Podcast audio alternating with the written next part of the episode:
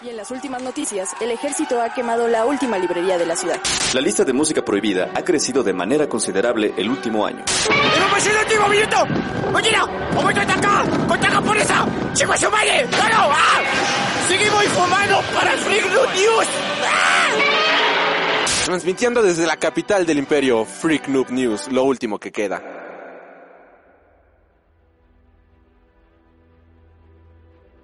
Hola amigos y bienvenidos a Freak Noob News, su podcast de cultura nerd. Los saluda Alri como cada semana y en esta ocasión, damas y caballeros, tenemos casa virtual llena y es que en esta ocasión creo que por primera vez en el año y por primera vez, si no me equivoco, desde el programa de aniversario nos acompaña el buen Gabriel y el buen Mike Maca. Este, joven, empecemos en orden alfabético. Joven Gabriel, ¿cómo te encuentras el día de hoy?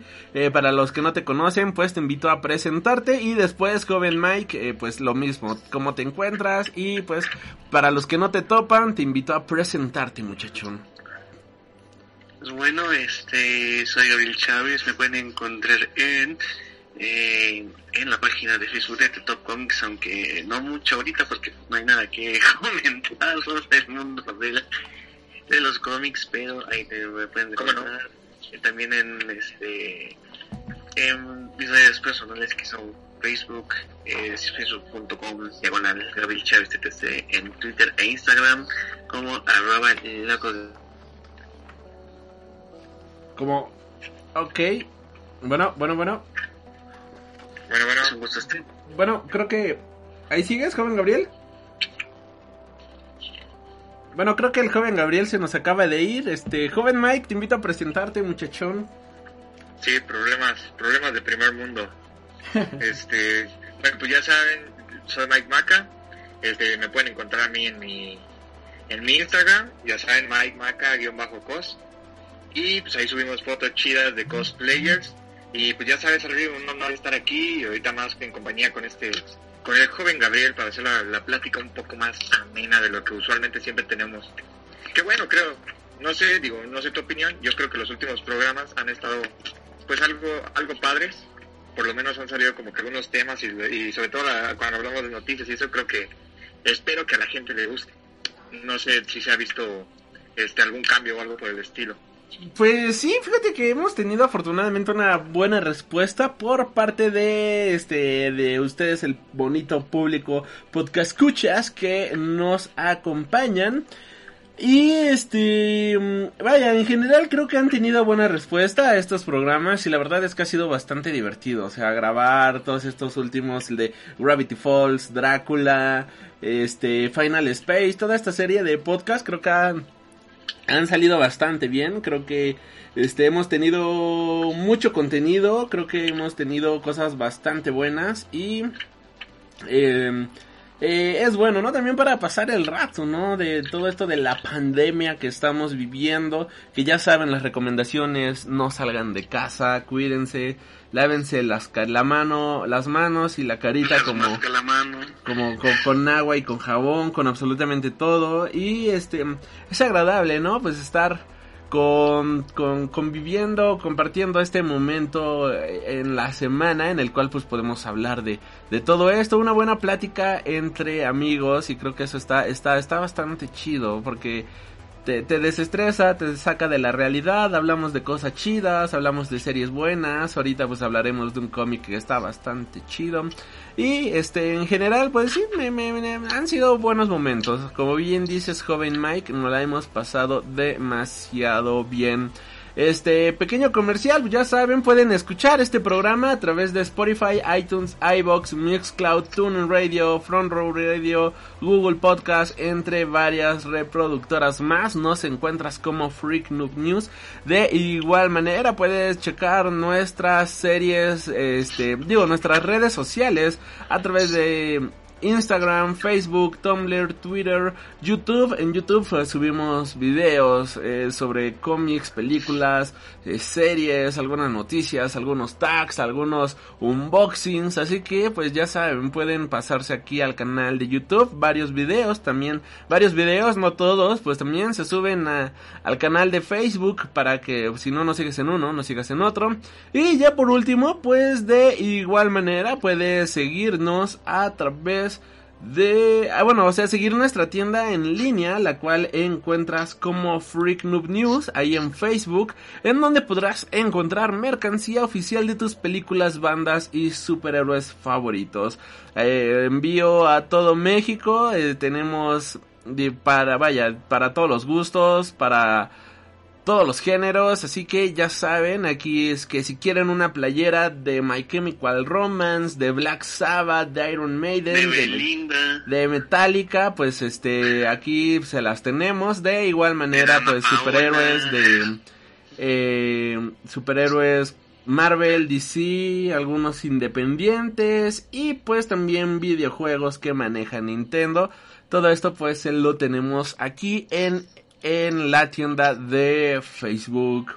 Y bueno, algo que quieran comentar está, este, antes de iniciar con el tema de The Vision, muchachos, algo que gusten, este, eh, alguna noticia o algo que tengan. Este, del asunto de entre Johnny Depp y Amber Heard, que se me hace muy curioso el asunto este porque, eh, pues, un poco de contexto rápido, pues Amber Heard y Johnny Depp eran esposos hace tiempo, se separaron, Amber Heard publicó en una revista, ahora dio declaraciones en una revista sobre el maltrato que le hacía el entonces su esposo Johnny Depp, y pues se manejó mucho el, este asunto de que era un, un abusivo, un maltratador de mujeres y ese tipo de cosas. De hecho, hubo un momento en que se presentó el, elenco de Aquaman y el elenco de Animales Fantásticos donde estaba Johnny Depp, así como que pues como hubiera estado ese el, el clima tenso en la hora de Warner Bros. en la San Diego Comic Con y este lo último que sabemos es que Johnny Depp presentó bastantes pruebas sobre que era inocente que de hecho Amber Heard era la abusiva en la relación y que lo último que se sabe es que pues, pues no hay mucha actividad en juicios por esto de la, del coronavirus, pero se especula que la puede pasar hasta tres eh, años en prisión por falsificar una denuncia y falsificar pruebas. Así es que pues yo creo que los dos eran unos... Era una pareja de tóxicos, ¿no? Pues no. Verdad, sí. Yo pienso lo mismo. Digo, yo, yo sinceramente yo ni siquiera sabía que, que eran pareja hasta cuando ya como que salió toda la luz y en Facebook pues salió todo el hilo tóxico, ¿no? Y pues me lo aventé completito. Entonces, este, ahí me di cuenta también de, de esa parte, ¿no? Y, y pues no sé, yo, yo, sinceramente pensé lo mismo, que eran, que los dos eran tóxicos y se tiraban uno al otro. Y es por eso que, que primero pues salió que, que el, el culpable era Johnny y después está Amber Heard, pero pues, pues digo, realmente pues yo creo que los que saben son ellos, ¿no? Pero digo, si este Johnny tiene las pruebas, pues quiere decir que ahí sí la culpable era ella, ¿no? O sea, ya con todo lo que salió, pues sí se ve como... Ah, no, eh, o sea, está complicado.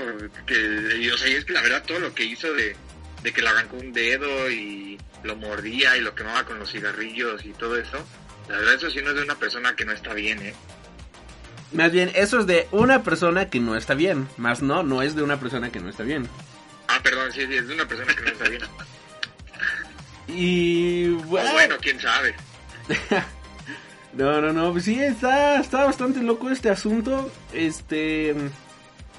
Eh, vaya, no, no, no, no, no sé qué decir, o sea... No, no, no, no tengo este... ¿Sabes qué es lo, lo curioso? Es que cuando se hizo la denuncia, bueno, cuando Amber Heard, ¿para qué hay que decir que Amber Heard nunca puso una denuncia legal en contra de Johnny Depp?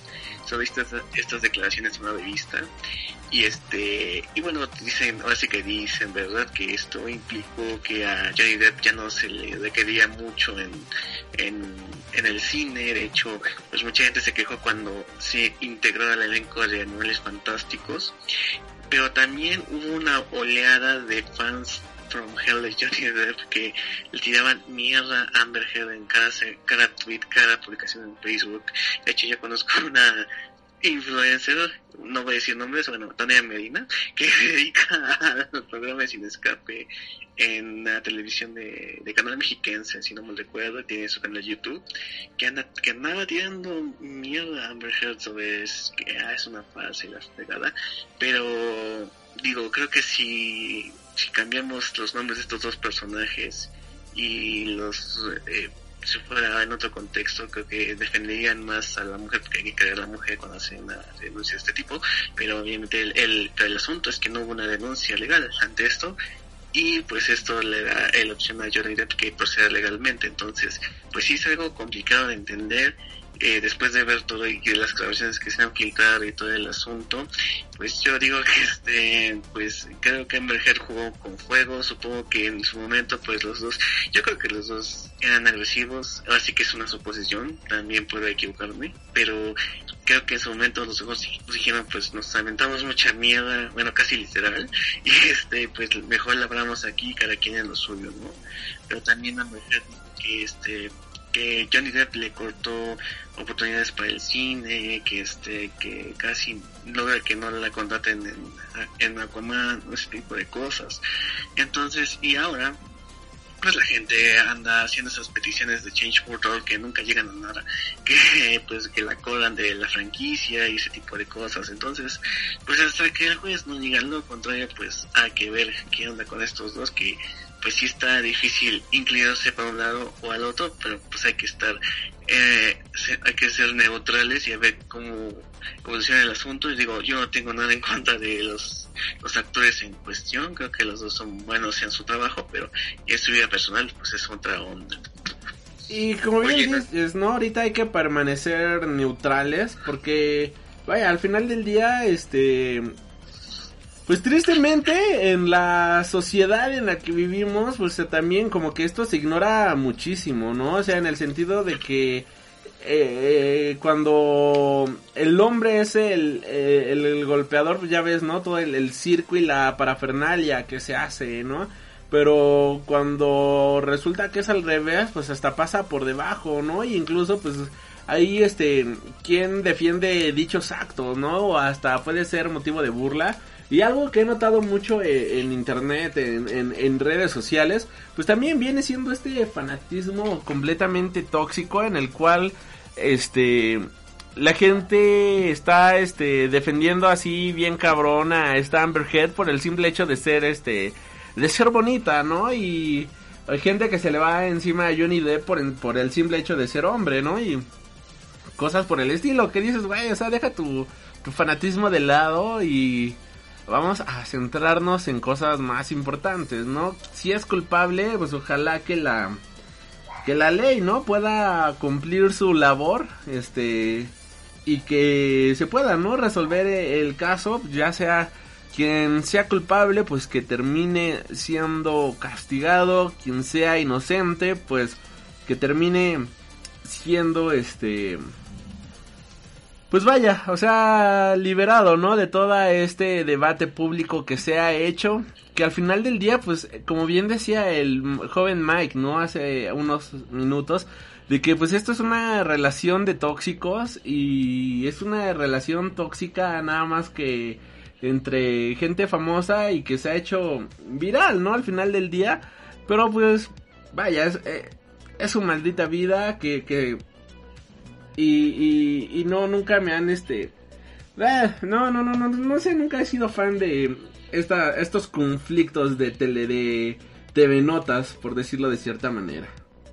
Pero yo creo que eso que dices sí es importante, ¿no? O sobre todo porque, digo, obviamente depende del, del, tiempo en el que fue, fue el apoyo en el que se le dio a la persona, porque cuando salió a la luz lo de Amber Heard, eh, todos la apoyaban, ¿no? Porque fue, porque ella era la que era la dañada y demás pero ya después cuando salieron las evidencias de que en realidad ella fue la culpable yo sí que yo sí vi que toda la gente se volcó hacia este hacia Johnny Depp. Digo obviamente como dices no hay quien está eh, totalmente a favor de ella sola, simplemente por el hecho de que es mujer pero yo sí noté que muchas personas cambiaron de opinión porque porque pues realmente pues el, en teoría en teoría por lo menos con las pruebas que se da él no es culpable de nada, ¿no? Inclusive este, pues, él, es el, el afectado emocional y, y, y económicamente, porque hasta donde tengo entendido, e- ella pidió una suma y después entre ellos dos lo arreglaron y ya como que pues, le, quitó algo de dinero. Pero pues, no sé, yo siento que es importante luego darle seguimiento a ese tipo de cosas, sobre todo para ver cómo es que terminan, cómo es que se resuelven. Y joven Gap, por favor no ofendas a change.org, porque ellos fueron, bueno, mejor dicho, ellos se adjudican que gracias a ellos James Gunn volvió a Marvel, por favor. Pero sí, pero hay como 40 mil, de, de una expedición buena hay como 40 mil pendejadas. Creo que No, fue no sarcasmo. lo digo de broma, ¿eh? Porque yo no- Sí, que- que- creo que eso fue eso sarcasmo. no fue. Es- eh, bueno, pues por ejemplo, ya nada más para eh, hablar de... ¿Cómo se dice? A ver, a ver, a ver, a ver. Hoy estamos... Bueno, De mamadas. no, no, no, bueno, este, como complementando justamente con el tema que, que ahorita pues estás aquí sacando a la luz, pues también esta semana se dio a conocer de que este Ezra Miller, pues según atacó a una fan y todo eso, ¿no? Y el primer día que se reveló este video, todo el mundo de, ah, cancelen a Ezra Miller y que es este, maldito, ¿cómo se dice? Este, maldito machista y mira, ahí está su héroe y bla, bla, bla, bla, bla, bla, ¿no? Y ahora, pues resulta, bueno, no hoy exactamente, pero ya salieron a la luz videos de, del bar donde se encontraban y demás. Y pues resulta ser de que pues no era una fan, ¿no? Sino que era alguien que, pues, bueno, este era un grupo de, de chavas que estaban, este, molestando al actor, lo estaban acosando, lo estaban chingando todo el tiempo. Y pues ya a la hora que él decidió retirarse, pues ya este, fue donde explotó todo, ¿no? O sea, pero, o sea, nada más conocimos, lo que, lo primero que se conoció, pues nada más fue el detalle de, este, Ezra Miller ataca a una fan y la toma por el cuello mientras ella solamente bromeaba amablemente, ¿no? De hecho, hasta salió que eh, ahí mencionaban esto de sus amigas, ¿no? De que no, es que nosotros solo estábamos bromeando y él nos atacó y todo eso, ¿no? Haciéndose las víctimas.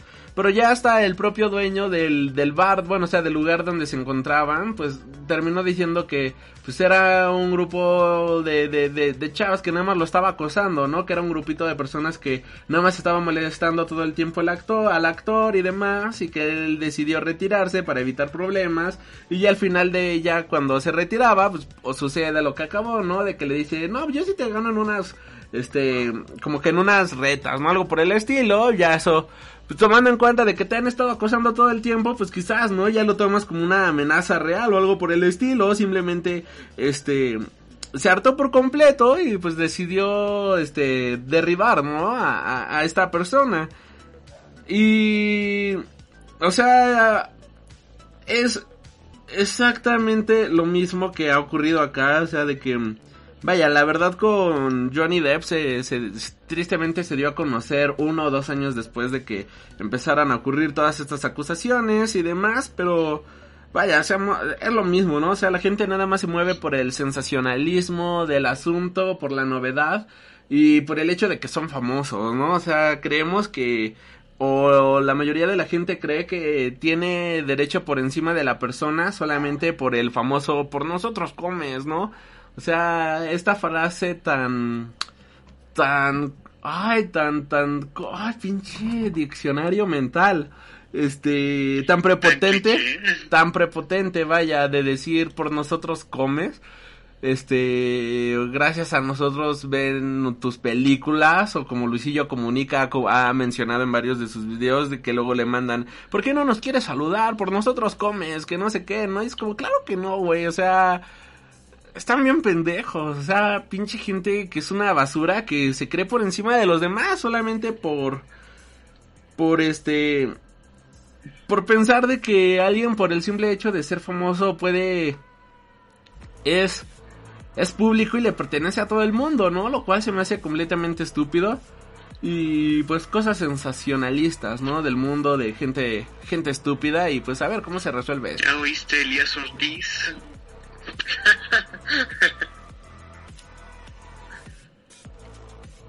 y bueno, algo más, alguien. Este, nada más por último, último, último. Dice se chismea ahí en el lavadero este que la Conque regrese el próximo año. Ok. Lógico, lógico. Tiene que ser. Yo, yo digo, yo esperaba que fuera este año, pero pues, seguramente querían pasar la resaca del contrato que tenían en, en Querétaro, juntar un poquito de dinero y también contactos, ¿no? Porque creo yo siento que no quedaron tan bien parados de, de las últimas, pero pues es que es, lógico. O sea, ya tienen el lugar puesto ahí en el World Trade Center, si es que lo quieren hacer ahí, no sé dónde lo quieran hacer. Y también viendo pues cómo está todo con, con la mole, que realmente no hay convenciones tan grandes. Este, pues no sé, tienen todo, tienen todo para poder llegar y hacer algo bueno. Y, y yo, yo digo, seguramente va a ser aquí, es lo que quiero pensar. Y bueno, fueron visionarios, ¿eh? O sea, me imagino que leyeron su bolita de cristal y se dieron cuenta de que iba a haber un problema este año y dijeron, ¿saben qué? No nos arreglamos, no nos organizamos, porque fíjate que hasta eso le salió bien, porque si hubieran hecho la conque, hubiera cancelado obviamente por el tema del coronavirus, y si hubieran cancelado una convención de ese calibre, que se hace en mayo y pues obviamente todos los eventos de este mes están cancelados en todo México. Hubiera sido un golpe tan grande económicamente que no se hubieran levantado y esto hubiera llevado a la quiebra a Gantusi, a todo su demás equipo y hubiéramos tenido que decir adiós a la Conque, así que qué bueno, o sea que le rezaron a Chrome o no sé a quién que no se hizo este año, porque si lo hubieran hecho este año, la verdad es que hubiera sido un golpe económico bien cabrón y posiblemente ya no hubiera habido conque. Pero acuérdate de que así que oímos las bambalinas de, de un expositor de una editorial de cómics que pues no les fue muy bien en ventas y eso fue una opinión generalizada en, con muchos expositores que fueron a la última conque o sea, tan, así que entre que fue, digamos, como tú dices, suerte, y en que, te, en que fue de que pues hay que reestructurar todo para entrar bien, porque ya prácticamente la única dental fue la primera, la de donde estuvo Stanley, obviamente por, por Stanley. Obvio. Que, este, que tú ibas el sábado o el domingo a temprano, te decían, no, ya no hay boletos, de así. Entonces, eh, pues sí, y ahora también está el asunto de que parece ser que ahora sí la serie de Comic Con tampoco se va a salvar del asunto del coronavirus. Y eso también nos pone a pensar que la Popcorn, la ultra cara Popcorn, pues supongo que la van a recorrer, retrasar, cancelar por el asunto de que pues todavía pues estamos en a ver si el fase 3 y cómo está allí y el asunto de que pues es en junio y pues no creo que no sé que, eso según las estadísticas pues hasta julio estaríamos totalmente librados de este asunto del coronavirus. No creo porque Canadá que está mejor que nosotros ya canceló todos sus eventos públicos hasta el 31 de agosto. Que es Canadá, que están llevando mejor la situación que aquí en México. Bueno, en todos lados está pero, de que el gobierno no hace nada. En todos lados es la misma queja. ¿Quién sabe? Sí. la verdad en todos lados está igual. Digo, si Estados Unidos, que son los que tienen el, el mayor poder económico para poder liberar esto, ya te das cuenta de que solamente en las películas, ¿no? No, y este... Pero aquí lo importante es este el tener, ¿no? El presupuesto para salud y demás para enfrentar esto. No, pero lo que voy es que el joven Graf menciona de que vamos a estar saliendo aquí de esto para junio, julio. Yo lo que estoy diciendo es que todavía va a faltar un rato más para que se puedan abrir este los puntos públicos, ¿no? Y luego si la gente no respeta y van al pinche mercado por su pescado echado a perder para sus benditas tradiciones religiosas, pues vale madres que la viga sí, sí da buenos precios. espero que no haya sido joven, Gabriel. De verdad, espero que no, haya sido. No, o sea, te digo por experiencia antepasada. Chiste, está bueno el pescado, está bueno el pescado. Tampoco digas, ay, pinche pescado muerto. La semana pasada, ¿no? O sea, la experiencia. A huevo. Sí, pero bueno, pasando. Sí, lo de las amigas sí, al parecer sí ya está ya no creo que se va este, a realizar porque también actualmente se está este, alquilando, el, bueno, se está acondicionando el Salón H, el Hall H, como con camas para atender este asunto. Sí, pues vaya, o sea, ya, ya es un hecho que no se va a hacer este la, la San Diego Comic Con. De hecho, este pues han estado cancelando así infinidad, infinidad, infinidad de eventos a lo largo del mundo, eventos bastante grandes. Y también la otra es la desconfianza que va a haber, ¿no? Luego, luego, este, acabando el problema, este, de volver a un evento así grande, público y macizo, ¿no? Algo que mencionábamos, bueno, que hablaba con el joven Mike, no me acuerdo en qué programa exactamente, era de que un experto aseguraba de que una vez terminado eh, la cuarentena y todo eso, se esperaba que el cine tuviera una, este, afluencia menor al 50% del, del, del estándar, ¿no? Debido a precisamente el hecho de que mucha gente pues no, no va a estar con la confianza necesaria de poder asistir a, eh, al cine o algo por el estilo. Ahora ponle al teatro, a una convención o algo por el estilo, pues mucha gente va a decir, no, pues la convención la hacen cada año, ¿no? Pues puedo volver el año que viene sin ningún problema o algo así. Este, es, es, es, un riesgo económico muy muy grande, es un riesgo económico pues gigantísimo lo que está aquí. Y ojalá que, que la Conque regrese el próximo año, que no quiero sonar mal, pero pues tristemente una ciudad como Querétaro pues, no, no tiene la, la afluencia de gente como lo tiene la, la Ciudad de México, como lo tiene Monterrey o como lo tiene Guadalajara.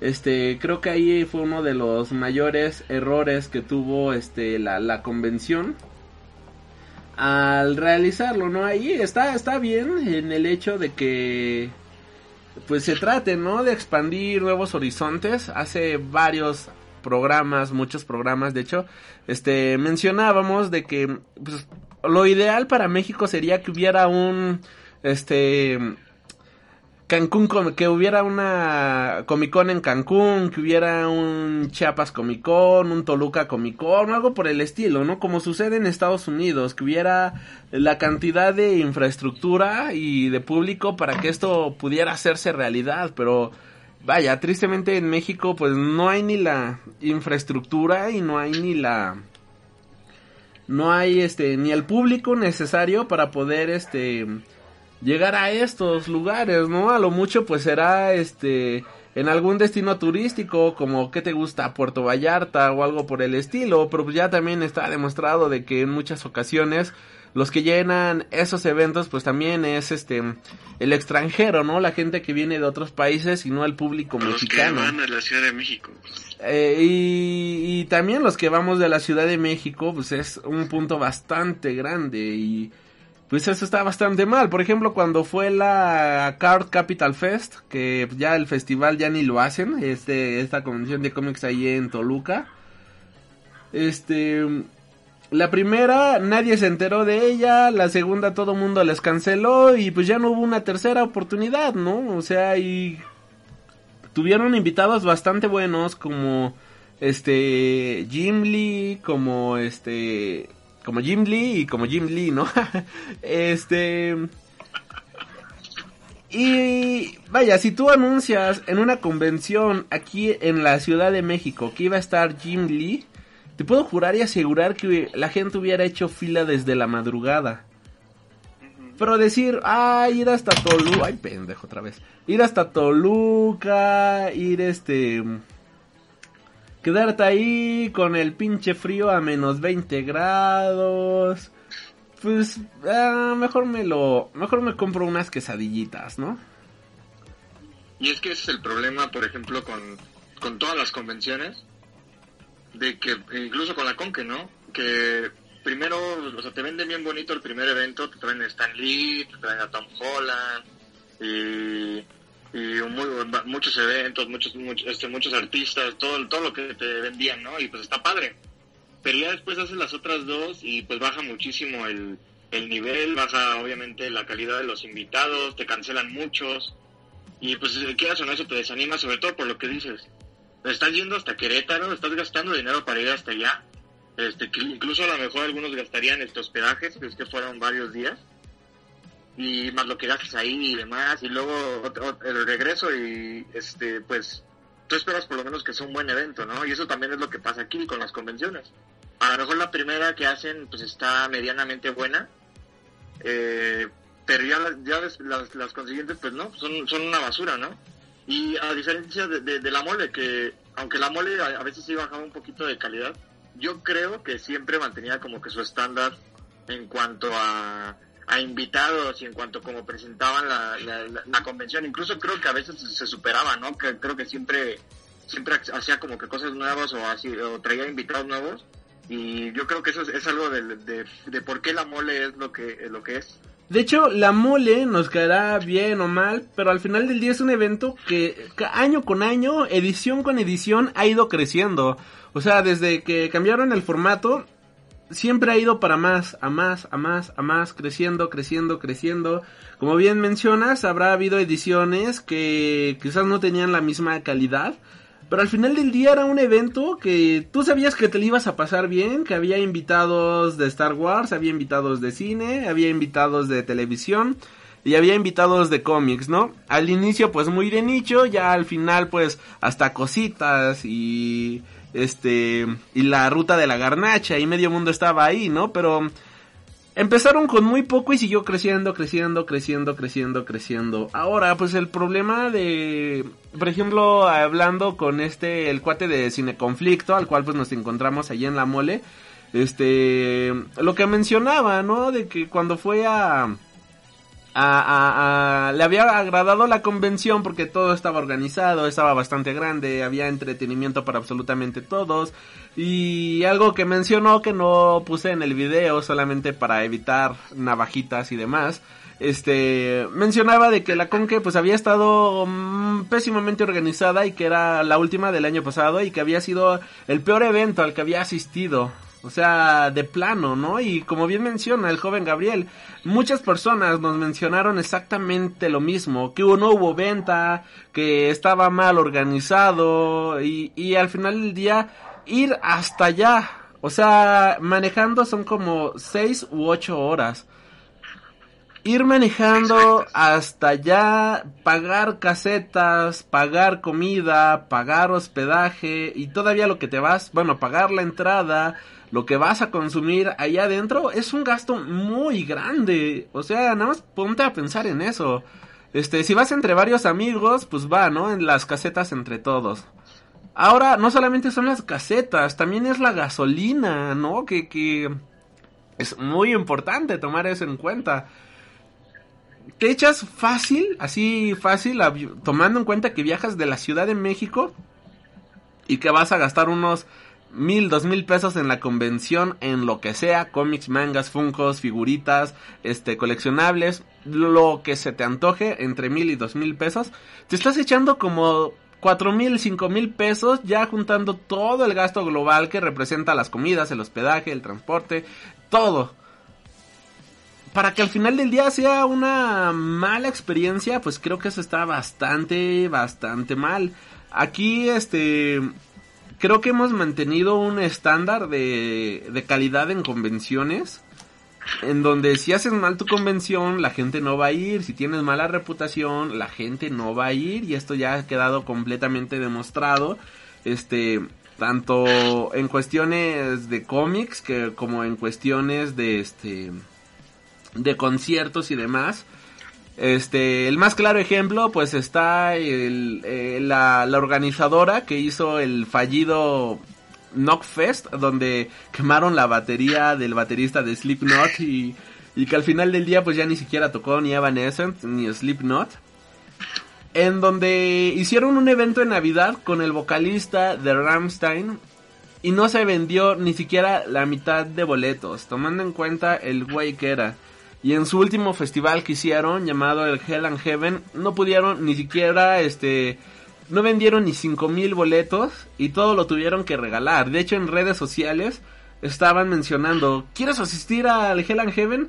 Este, manda mensaje y recibe tu cortesía, ¿no? Y ya adentro, pues cómo solucionaron el problema para tratar de exprimir dinero, pues vendiendo cerveza y demás, ¿no? Que, que también la estaban dando estúpidamente cara por todo lo que mencionaban las personas.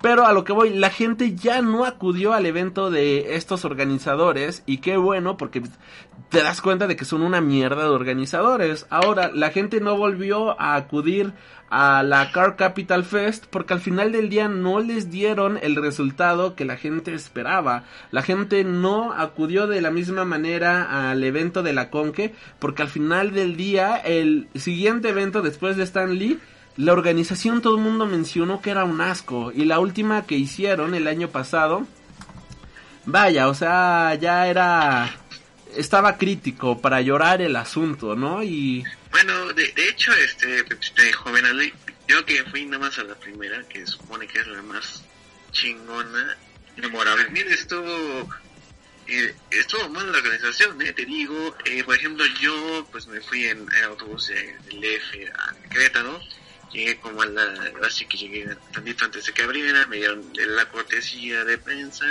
ya paso a dejar lo que es mi maleta porque tenía, tiene que ser check-in como la una. Para dejar la maleta no había paquetería, este, tuve que dejarla ahí en el stand de Top Comics, este, no había, según que había servicio de wifi, pero no estaba activado, o sea, y de hecho el sábado, que fue el día más culero, porque la gente, de verdad, las escaleras eléctricas colapsaron, esa, esa, eh, esa este, centro de había unas escaleras eléctricas para ingresar a otros stands, para ingresar este, a muestras de cine, se colapsó la escalera, eh, entre eh, en los stands. Pues no había nada nuevo. O sea si tú eras los que iba a la mole cada año eran los mismos stands que podías encontrar aquí en el EF, ¿no? Entonces, pues sí ves este la falta de, de propuesta, así como que la Conque es diferente, sí, para algunas cosas, pero en otras, pues es lo mismo, así como que te esperas mejor a, a, a, a cuando sea la mole o a otra convención que, que hagan por el DF. Y este, y sí te puedo decir que gasté como 10 mil pesitos en lo que fue el viaje de los tres días. ¿Qué? Entre, sí, entre este, ¿Qué chingados? entre pues en los autobuses, hospedaje, porque no me hospedé cerca del, del centro de convenciones porque pinche caro. Entonces me fui a uno como a 15 minutos y que pues obviamente eh, agrégale eso al Uber de ir a de ir al hotel y centro de convenciones y ese tipo de cosas y este y en las pedas con el, con el con los cuates no pero este más o menos sí fue esa cantidad pero digo sí lo que la fue fue la organización sí estuvo casi del del o sea fue demasiada gente y no se pudieron no pudieron controlar la masa gigantesca que había acudido.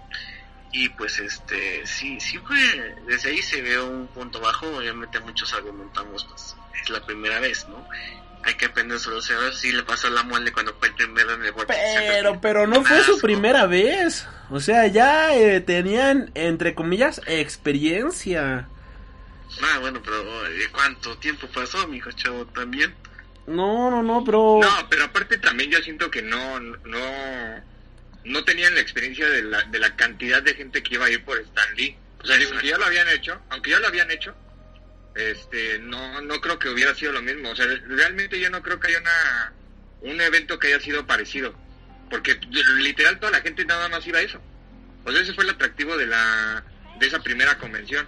Y pues tiene razón el, el, buen Gab, o sea, realmente no, no supieron cómo manejar tanta gente ni, ni tampoco se daban abasto. No se daban abasto ni en los, no podías caminar incluso en entre, entre los stands. A diferencia, yo por ejemplo, yo, yo fui a la primera y fui a la segunda. Y en la segunda, pues ahí obviamente ya se veía mejor la organización, pero pues porque la, había yo creo que el- la mitad de la gente o menos de la mitad de la gente de la que había en la primera, ¿no? Eso fue algo que sí fue completamente diferente. Pero, pero en esa parte tienes razón, Gabriel. O sea, y es, a lo que voy, de que este te gastas, gastaste mucho dinero en ir hasta allá, cuando realmente sabes que te puedes esperar unos meses para ir a la mole y estaban los mismos stands. Los lo mismo que podías comprar allá, lo podías comprar aquí.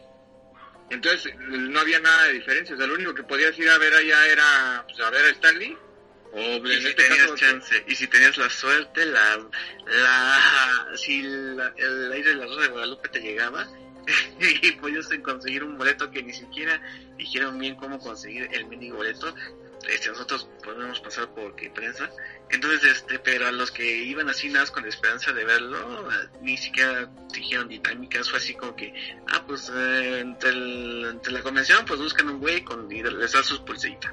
Y, pero así nunca, nunca se dijo bien. O sea, ¿qué es esa mamada? O sea, de verdad, ¿cuál es? ¿Qué es esa tontería? ¿Qué, qué falta de organización? Y es lo que toda la gente se quejó. Igual lo mismo se quejaron de este Tom Holland. De que cómo era posible de que las indicaciones eran de que...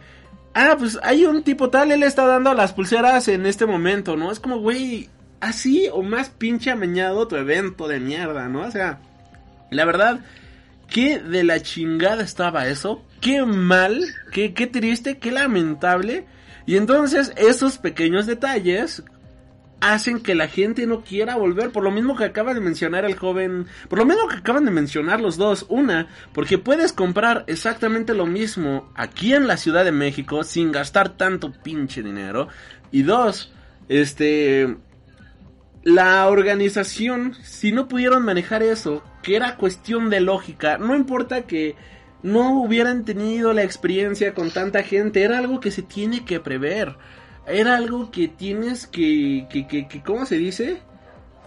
Que tienes que, Que anticipar, que- que tienes que anticipar. O sea, algo que mencionaba Corey Taylor de que el por qué tuvieron que cancelar el evento de aquí en la Ciudad de México, dejando de lado lo de la batería y lo de la gente y demás. El momento en el que, porque según iban a tocar al día siguiente, pero se enteraron de, bueno, o sea, la, la- los promotores de la banda, los managers, este, salieron a dar la vuelta, bla, bla, bla, a ver cómo estaba todo.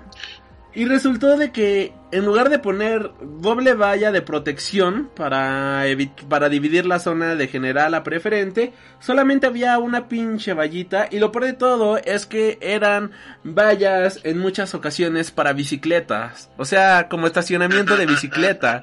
Y entonces cuando ves a Corey Taylor, vocalista de Slipknot, mencionar eso, te cagas de pena porque como un evento que espera tanta gente pone pinches pinches estacionamientos de bicicleta para separar una sección de otra sección. Y lo peor es que los que pagan un chingo y se veía también chingón en el puente vehicular de al lado. ¿no? Y eso es lo peor de todo, ¿no? Y este, y sabes qué es lo peor, bueno, o sea, el cinismo más grande que una de las promotoras de esta mm, de este festival que posteriormente realizaron el Hell and Heaven, que es el en el que mencionamos que todo fue gratis, mencionas si fuiste una de las personas que vio este el festival gratis desde el puente, ahora puedes hacerlo, este, puedes acceder gratis a, te damos la oportunidad de acceder gratis al evento, solo manda tu, tu este, danos tu nombre, ¿no? Porque al ya no vender ningún boleto querían sacar lo que sea a través de la venta y volvemos a lo mismo, pinche evento mediocre, pinches organizadores mediocres que hasta eso lo vieron como en forma de chiste y ahora a lo que voy. Eso es no prever la cantidad de gente que va a ingresar a tu recinto, ¿no? Está bien, fue el regreso en grande de la Conque y demás y no se esperaban tanta gente. Pero hay algo que se llama estadísticas de boletaje, puedes ir con la boletera y decir, oye, ¿cuántos boletos he vendido para mi evento? Ah, he, he vendido 20 boletos. Ah, ok, entonces voy a preparar este evento, este evento para 25 personas, no para los 20, esperando que ese mismo día lleguen otras 23, 20, bueno, otras 4 o 5 personas. Pues ya estoy preparado para satisfacer absolutamente a todos, ¿no? Y si se les fue de la mano, pues entonces esto habla de una mala organización, esto pues está hablando de de un, una mala planeación y sobre todo habla que no tenían una logística necesaria para tanta gente. Ahora imagínate que hubiera ocurrido una tragedia en ese evento. Cualquier pendejada pudo haber ocurrido y no se lo decíamos a nadie, pero que hubiera pasado un incendio, un cortocircuito, no sé si tiembla ya, pero un temblor, este que este cayera un meteorito, no sé, cualquier mamada. Y este Eso ya no es culpa de ellos. Pero Sí, te- pues no, tienen no, que estar preparados para ¿Sabes todas qué? las situaciones. ¿Sabes? ¿Sabes qué otra cosa fue? Ah, sí, fue culero de, la- de la Conque. Y esto, mira, no sé a quién echarle la culpa, pero bueno. A Mr. X la- por promocionar ese evento. También a Mr. X, sí, chingue su madre. Eh, también el asunto de la, la conferencia de Stanley, lo que todo el mundo esperaba, lo, lo que muchos gastaron de más para poder ir a esa conferencia, ¿no? Güey, fue así como que René Franco se a hacer la entrevista. Y digo, cuando son con personajes del, del medio, pues sí lo hace bien el güey. Pero aquí no hizo algo, no preguntó algo nuevo, algo trascendente para Stan Lee. Y luego las preguntas de, de la gente, pues sí me fueron muy pendejas hasta el grado de que una niña preguntó, ¿puede ser mi abuelito? Y todos así de, ay, mamá, ¿me puedes, puedes preguntar algo más? Te dan la oportunidad de preguntarle algo, a, a- de un consejo, no sé, y sales con esa mamada. No puede ser. Entonces, Pero a ver, tú, que tú, tú si hubieras tenido la Fue el oportunidad, padrino de Humberto Ramos. sí, o Fue el sea, padrino de Humberto Ramos, ¿qué más quieres? O sea, es un momento hermoso para todos, hasta lloramos ahí en frente de todos. No, no, eso sí, digo, sus jaladas que quieran. Eso también lo, co- lo comparo, lo comparo con el asunto de, de la conferencia de Frank Miller que tuviste que pagar y, y que Beth era el moderador. El güey no supo cómo manejar el pedo porque ya Vaida sabía lo de Frank Miller, se estaban conversando y los traductores no sabían ni qué pedo hacer. O sea, estaban como, había espacios de 3, 4 minutos en donde estaban hablando en inglés y la gente que no entiende español, o la que no entendemos español, que no sabemos muy bien el, el lenguaje, así como que, digo, así como, ¿qué están haciendo esos cabrones? la gente que no ¿Qué entiende inglés. Perdón, sí, que no entiende inglés, perdón, ya, ya ni sé qué hacer esta pinche cuarentena. Entonces el asunto de que la gente así como que, bueno, ¿qué están haciendo estos cabrones?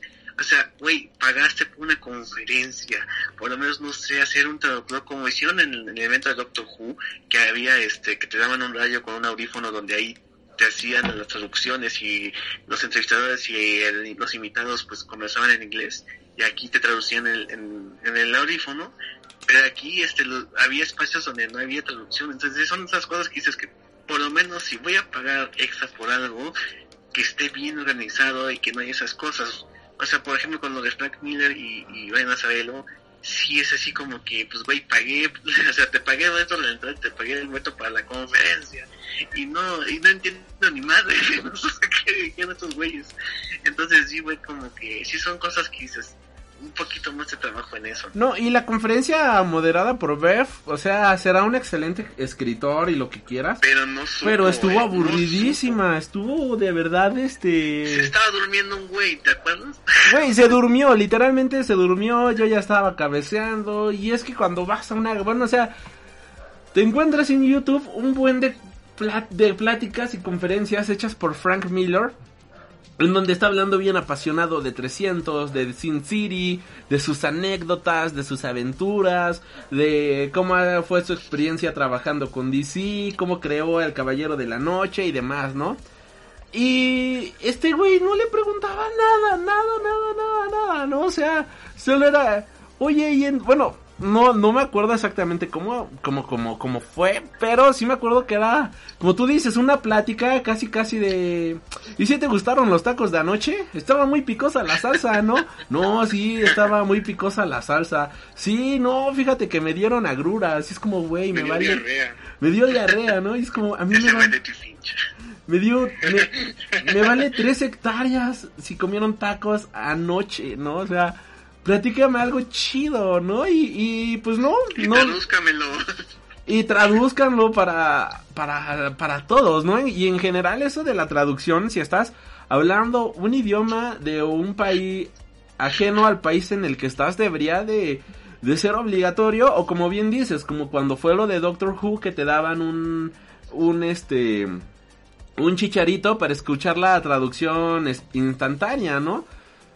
Pero no, o sea, ahí sí, la verdad, la mole falló muchísimo. Este, me acuerdo que incluso una vez este Mr. X fue moderador de una plática y al menos la hizo muchísimo más divertida de lo que hicieron en esa ocasión con este Frank Miller.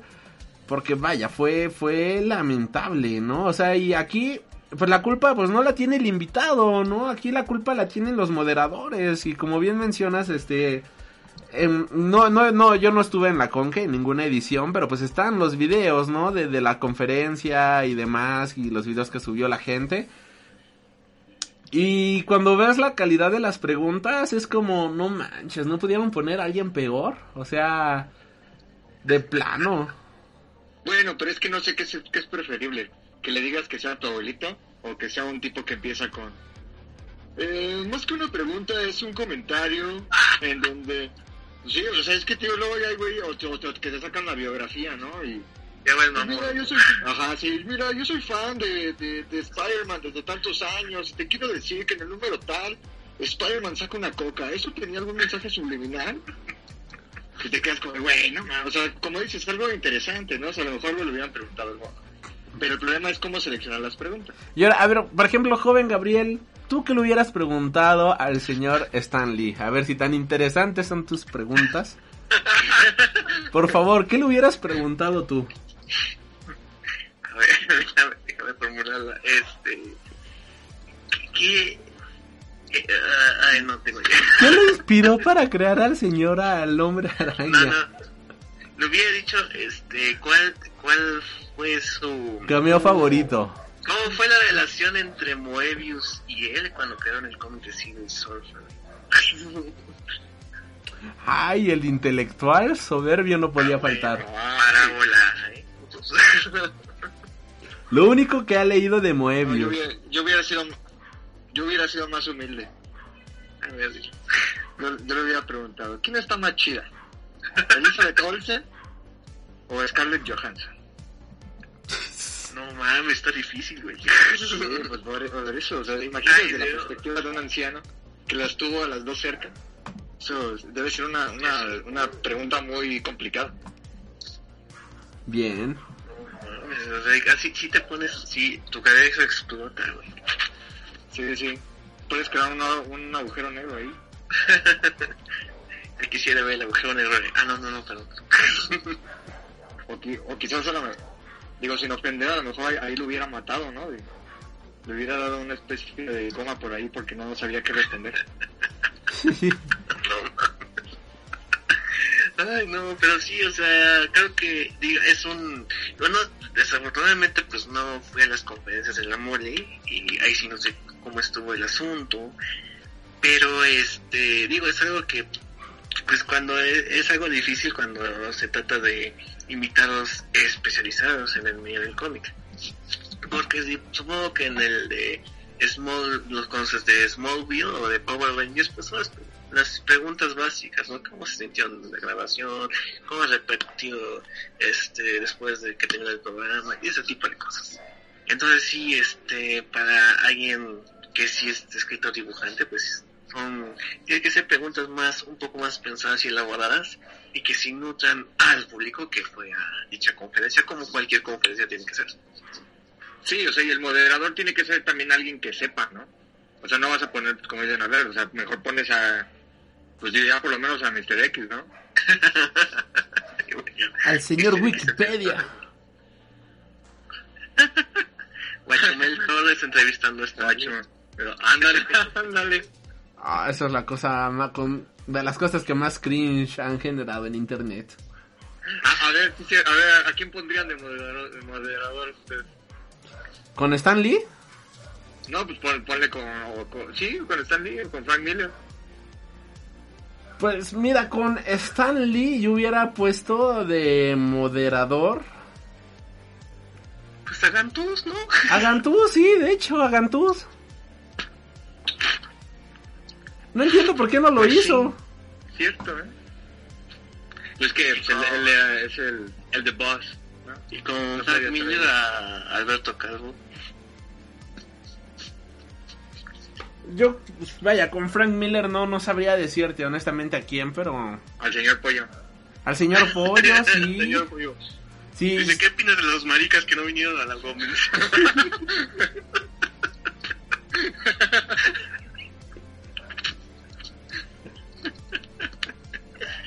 Hijo de puta. Estoy de acuerdo contigo, señor Pollo.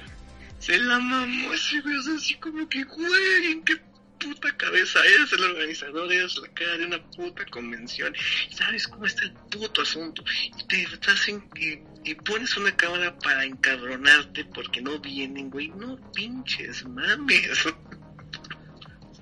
No, sí, venga, nosotros ya le dedicamos creo que tres programas a eso. A la telenovela. Y, y- y- y no terminamos de entender por qué. Pero a ver, joven Gabriel, ¿tú por qué crees que lo hizo? Yo he llegado a pensar, ya eh, creo que estoy llegando a la conclusión de que Gantuz le está haciendo vudú para echar a perder la mole y pueda regresar con todo a la conque. Pues mira, fíjate que alguien este an- andaba testeando eso sobre eso de la conque, pero también dijo algo muy cierto. El asunto también, como sabemos, esto del coronavirus pues afecta a los autores que son freelance en las editoriales y pues ya cuando se restablezca el asunto, cuando poco a poco la normalidad, cuando ya hayan las ediciones 2021 tanto de La Mole, La Conque y Dios sepa cuándo la de Popcorn, pues cuando inviten a los, cuando les hagan la invitación a los artistas o escritores, pues tampoco van a poner el moño de, de que no van a ir, ¿no? Porque pues, necesitamos bar ahorita. Entonces a lo mejor este pues el coronavirus le puede este dar beneficios al, al buen señor Pollo, pero sí, o sea, no, no entiendo cómo fue el asunto con el señor Pollo, o sea, ¿por qué, o sea, por qué es esos berrinches con la cámara encendida? Digo, obviamente es cuestión, obviamente no, no justifico lo que dijo el señor Pollo, pero ese asunto de prender el cámara, hacer lives y decir este invitado, no, estuvo chingue, chingue, chingue que lo invitáramos, no, ese es un marica por no venir. O sea, güey, sabes, al, el güey sabía desde enero que había un pero, y si... Gaf, gaf, gaf, gaf, gaf, gaf, gaf, dígame. gaf, gaf. Este, antes de que continúes. ¿Tú sí viste los videos? Eh, no los vi en Ah, su momento, pero madre. sí vi los, Ah, los cachos. ¿Qué Sí opinas cachos. del momento en el que dice, yo no te llamé, este, que dice algo así de, I don't say... mari- marica por, eh, Por- homosexual, por- ¿Tú, cuál, ¿Cuál fue tu reacción? Quiero, es que quería saber la reacción del joven Mike, pero el joven Mike no había visto el video. Yo en ese momento te digo que lo repetí como tres veces. A ver si sí dijo A ver, si- dije, ¿qué, qué pedo? Y después cuando dije que sí lo, bueno, ya cuando mis neuronas aceptaron que sí lo dijo, fue como, ¿qué diablo, señorita? Pero bueno, ¿cuál fue tu reacción, joven Gaff? Así como que, bueno, esta es una disculpa. Me disculpo por llamarte homosexual, pero... No, no me disculpo por llamarte cobarde, ¿no? Por, por- y por... No pensé que te habías ofendido porque te llamé homosexual. Y así como que, güey, no le arregles. Hubiera dicho, te ofendí y ofendí al usar la palabra marica y ese tipo de cosas, así como que, güey, nada más era una disculpa y tú Exacto, la, la, la, disculparte, la recalca otra- y la revuelcas y, otra, y la estás cagando más y más y, Y más. embarra y, y le embarra a todos los del staff y nada. en el baño. Lo que hizo fue agarrar su mierda, comérsela y cagar esa mierda y embarrarla. y luego En el baño pongan papel. Y luego fíjate lo, no sé si vieron el video de adiós señor pollo Ah, sí lo vi, qué Ah, asco, qué asco. como que, es que yo tengo una doble personalidad y el señor Pollo es la parte mala de mí. Entonces el po- Pollo ya se va a ir. El señor Pollo ya no va a estar aquí para decir groserías, para ser discriminatorio, para ser un hijo de puta. No, ese el señor Pollo ya no está, ese fue, no está O sea, porque se, creyó el personaje, ¿no? Sí, así como que... Pero es que... no Justamente mames, es o lo sea, que hablamos acuerdo- en el programa yo me antepasado. acuerdo- Yo me acuerdo, espérame, no, déjate. Sí, sí, sí, Yo me acuerdo cuando fue la con que Luis Santos estaba de arriba abajo, de un lado al otro, o sea, no tenía tiempo, o sea, estaba en todos lados verificando que todo se veía bien o lo más, no, lo más aceptable posible. Incluso en el Festo, que es un, que era un evento mucho más pequeño, lo veías de un lado al otro, viendo si estaba bien la conferencia, los stands, los invitados estaban bien, todo. Y este cabrón se andaba paseando cuando estaba de civil, se andaba paseando en la, en la, mole y, luego se va con su disfraz del señor Pollo a repartir firmas y fotos. Así como que, güey, ¿qué pedo contigo? Ya ves que Ari Granoff dijo, pues yo lo conocí cuando me dijeron, ah, ese güey, ese es el disfrazado de pollo, ese es el, el CEO de la mole. Ah, así como que, Un cosplayer más. era huevo. No, no, no, qué horror, qué, qué, qué horror, en serio. Y este joven, joven Mike, no sé, algo que quieras agregar. Pues es que digo, ya creo que hemos platicado mucho de esto, pero digo, sigo, sigo si- diciendo que es un estúpido, no sé qué, cómo es posible que los, los dueños lo sigan dejando ahí si saben cómo, cómo, cómo terminó todo. Pero pues insisto, yo siento que no le va a afectar tanto en cuanto a la a gente que vaya a la, a la, con- a la, a la mole el siguiente año. Pero bueno, pero pues que- vamos a ver qué es lo que vaya a pasar. Es que el asunto es que Elías Elías Ortiz pues es un gran, este, pues, supo levantar el evento, ahora sí, gracias a, a lo que fue Festo, que recalcó el asunto de, güey, esto se trata de cómics, no solo de tianguis, el asunto. Entonces Elías Ortiz pues entró el quite con la mole y sí, pues hay que decirlo, no se le niega el mérito de que llevó a la mole a evolucionar.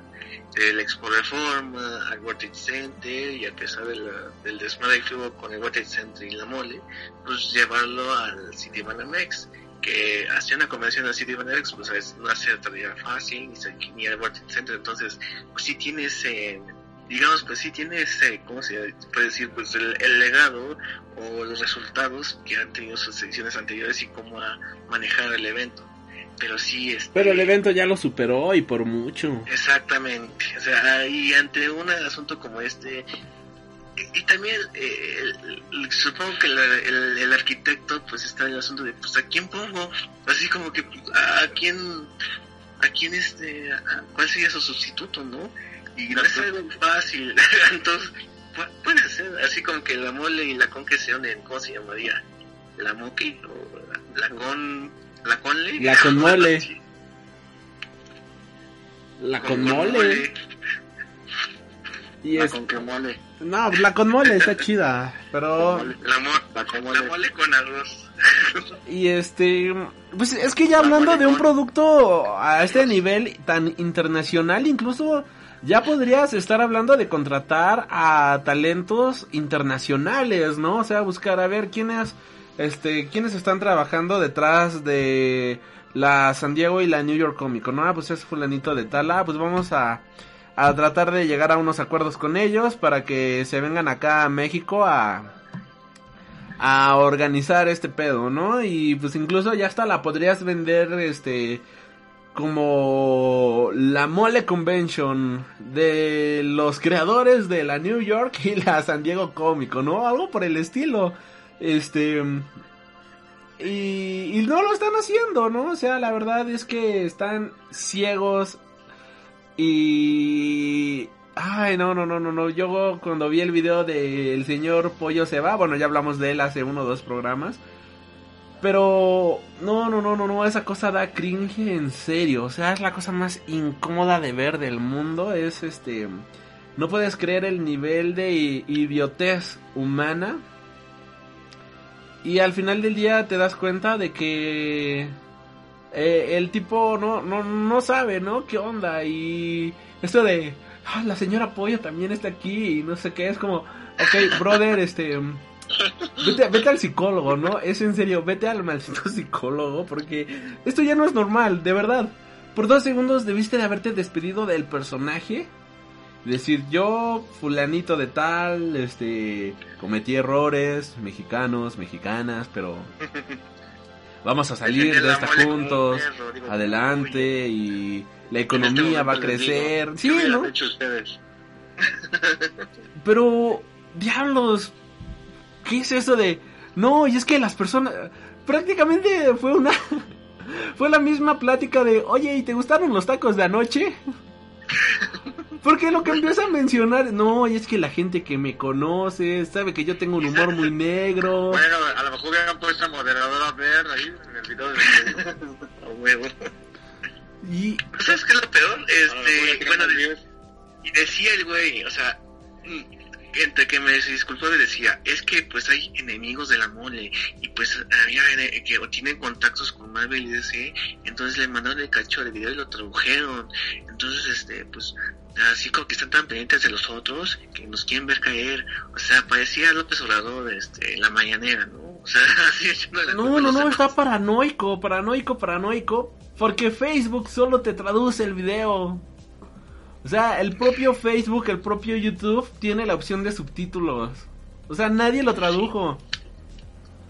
Nadie O sea, le hizo y- la maldad, mira, solo él mismo. Vamos, vamos a suponer que es verdad. A ver, si sabe que tiene enemigos o gente que le cae de la verga y que quieren ver caer la convención, ¿para qué es esas pendejadas? ¿Para qué les das motivos? exactamente, O sea, eh, eh, o sea, si ya sabes que, lo- que lo tienes, ¿por qué te, te arriesgas a hacer esto? O sea, es al contrario, debes de tener muchísimo más cuidado. Pero bueno, pues el señor no, los señores no, no saben ver más allá y, y qué mal, ¿no? Qué, qué, qué triste, qué triste, qué triste, pero dice el güey, es que no, no, no se acostumbró a ser una figura pública. El cabrón fue un puto noticiero de promocionar la mole. Desde hace tanto tiempo se es la cara de la mole. Y si no soy figura pública, no chingas a tu madre, güey. Es- tú aceptaste ese manto, digamos, ese personaje para promocionar tu evento y tener una cara y que los invitados cuando lleguen los internacionales, los nacionales, los que tienen su pequeña mesa de su proyecto independiente se acerquen a ti y te comenten este lo bueno, lo malo, lo que se puede mejorar y pues más porque haces tu live a cada pinche semana y dices es que no estoy acostumbrado a ser figura pública, no quiero hacer esto, no mames, güey. No, y está bien, está bien eso de que no quieras ser una que no estés acostumbrado a ser una figura pública. ¿Cuántos famosos no lo son? Pero el problema aquí es que él está haciendo que la convención gire a su alrededor y eso no debería de pasar jamás, nunca. ¿Cuántos organizadores no hay de que eh, pasan así este cosas de aquí haciendo tal cosa, ¿no? Y acabamos de contratar a tal servicio y va a haber tal para la convención o tal para el festival, tal para el concierto, ¿no? Es algo que suele pasar, suelen ser post informativos y demás.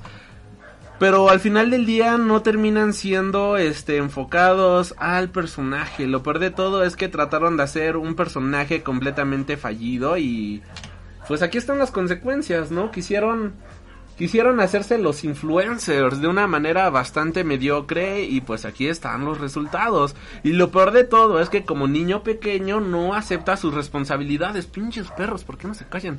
Pero eh, no aceptan sus responsabilidades, ¿no? Es como, es que esto es la culpa de alguien más, como bien dices, ¿no? Que mencionaba de que trataba de decir el hecho de que eh, esto fue provocado por sus adversarios, ¿no? Y que los quieren ver caer y así, ¿no? La, la mafia del poder pues, nos está atacando.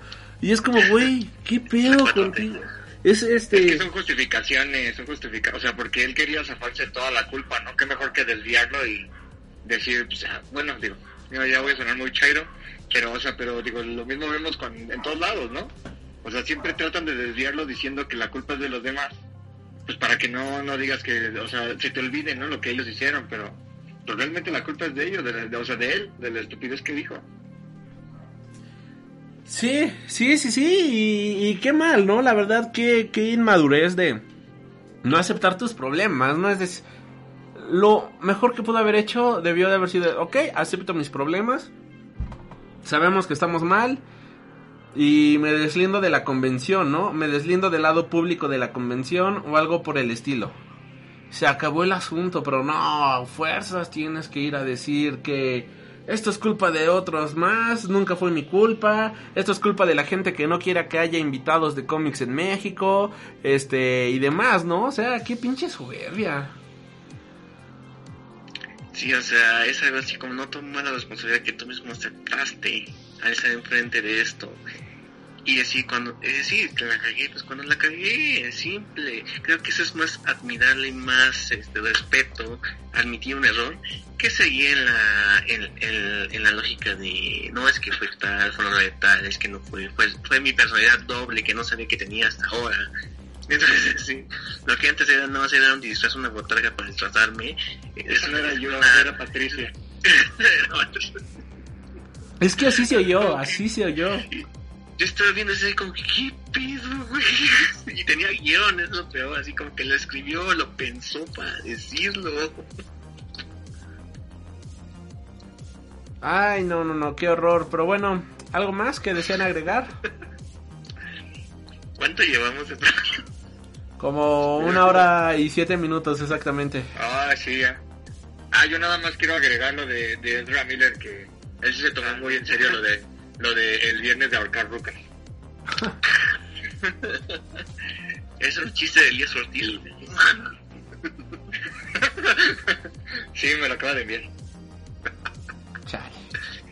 Ay, Saluda a los paleros de la muela llamados los supermanos. Ay, ¿por qué tienes que estar aquí metiendo cizaña en este podcast? Yo lo dije, yo, yo asumo la responsabilidad. Ah, bueno, pues en este podcast todo lo que se dice es responsabilidad de Gabriel Chávez. Pero Henry es el dueño del podcast, así que todo lo que quieran contarle. No. Manden a su buzón de quejas con el señor Pollo. Ah, no, aquí es el señor Polla. Deja, de- déjalo, anoto en mi máquina de escribir invisible.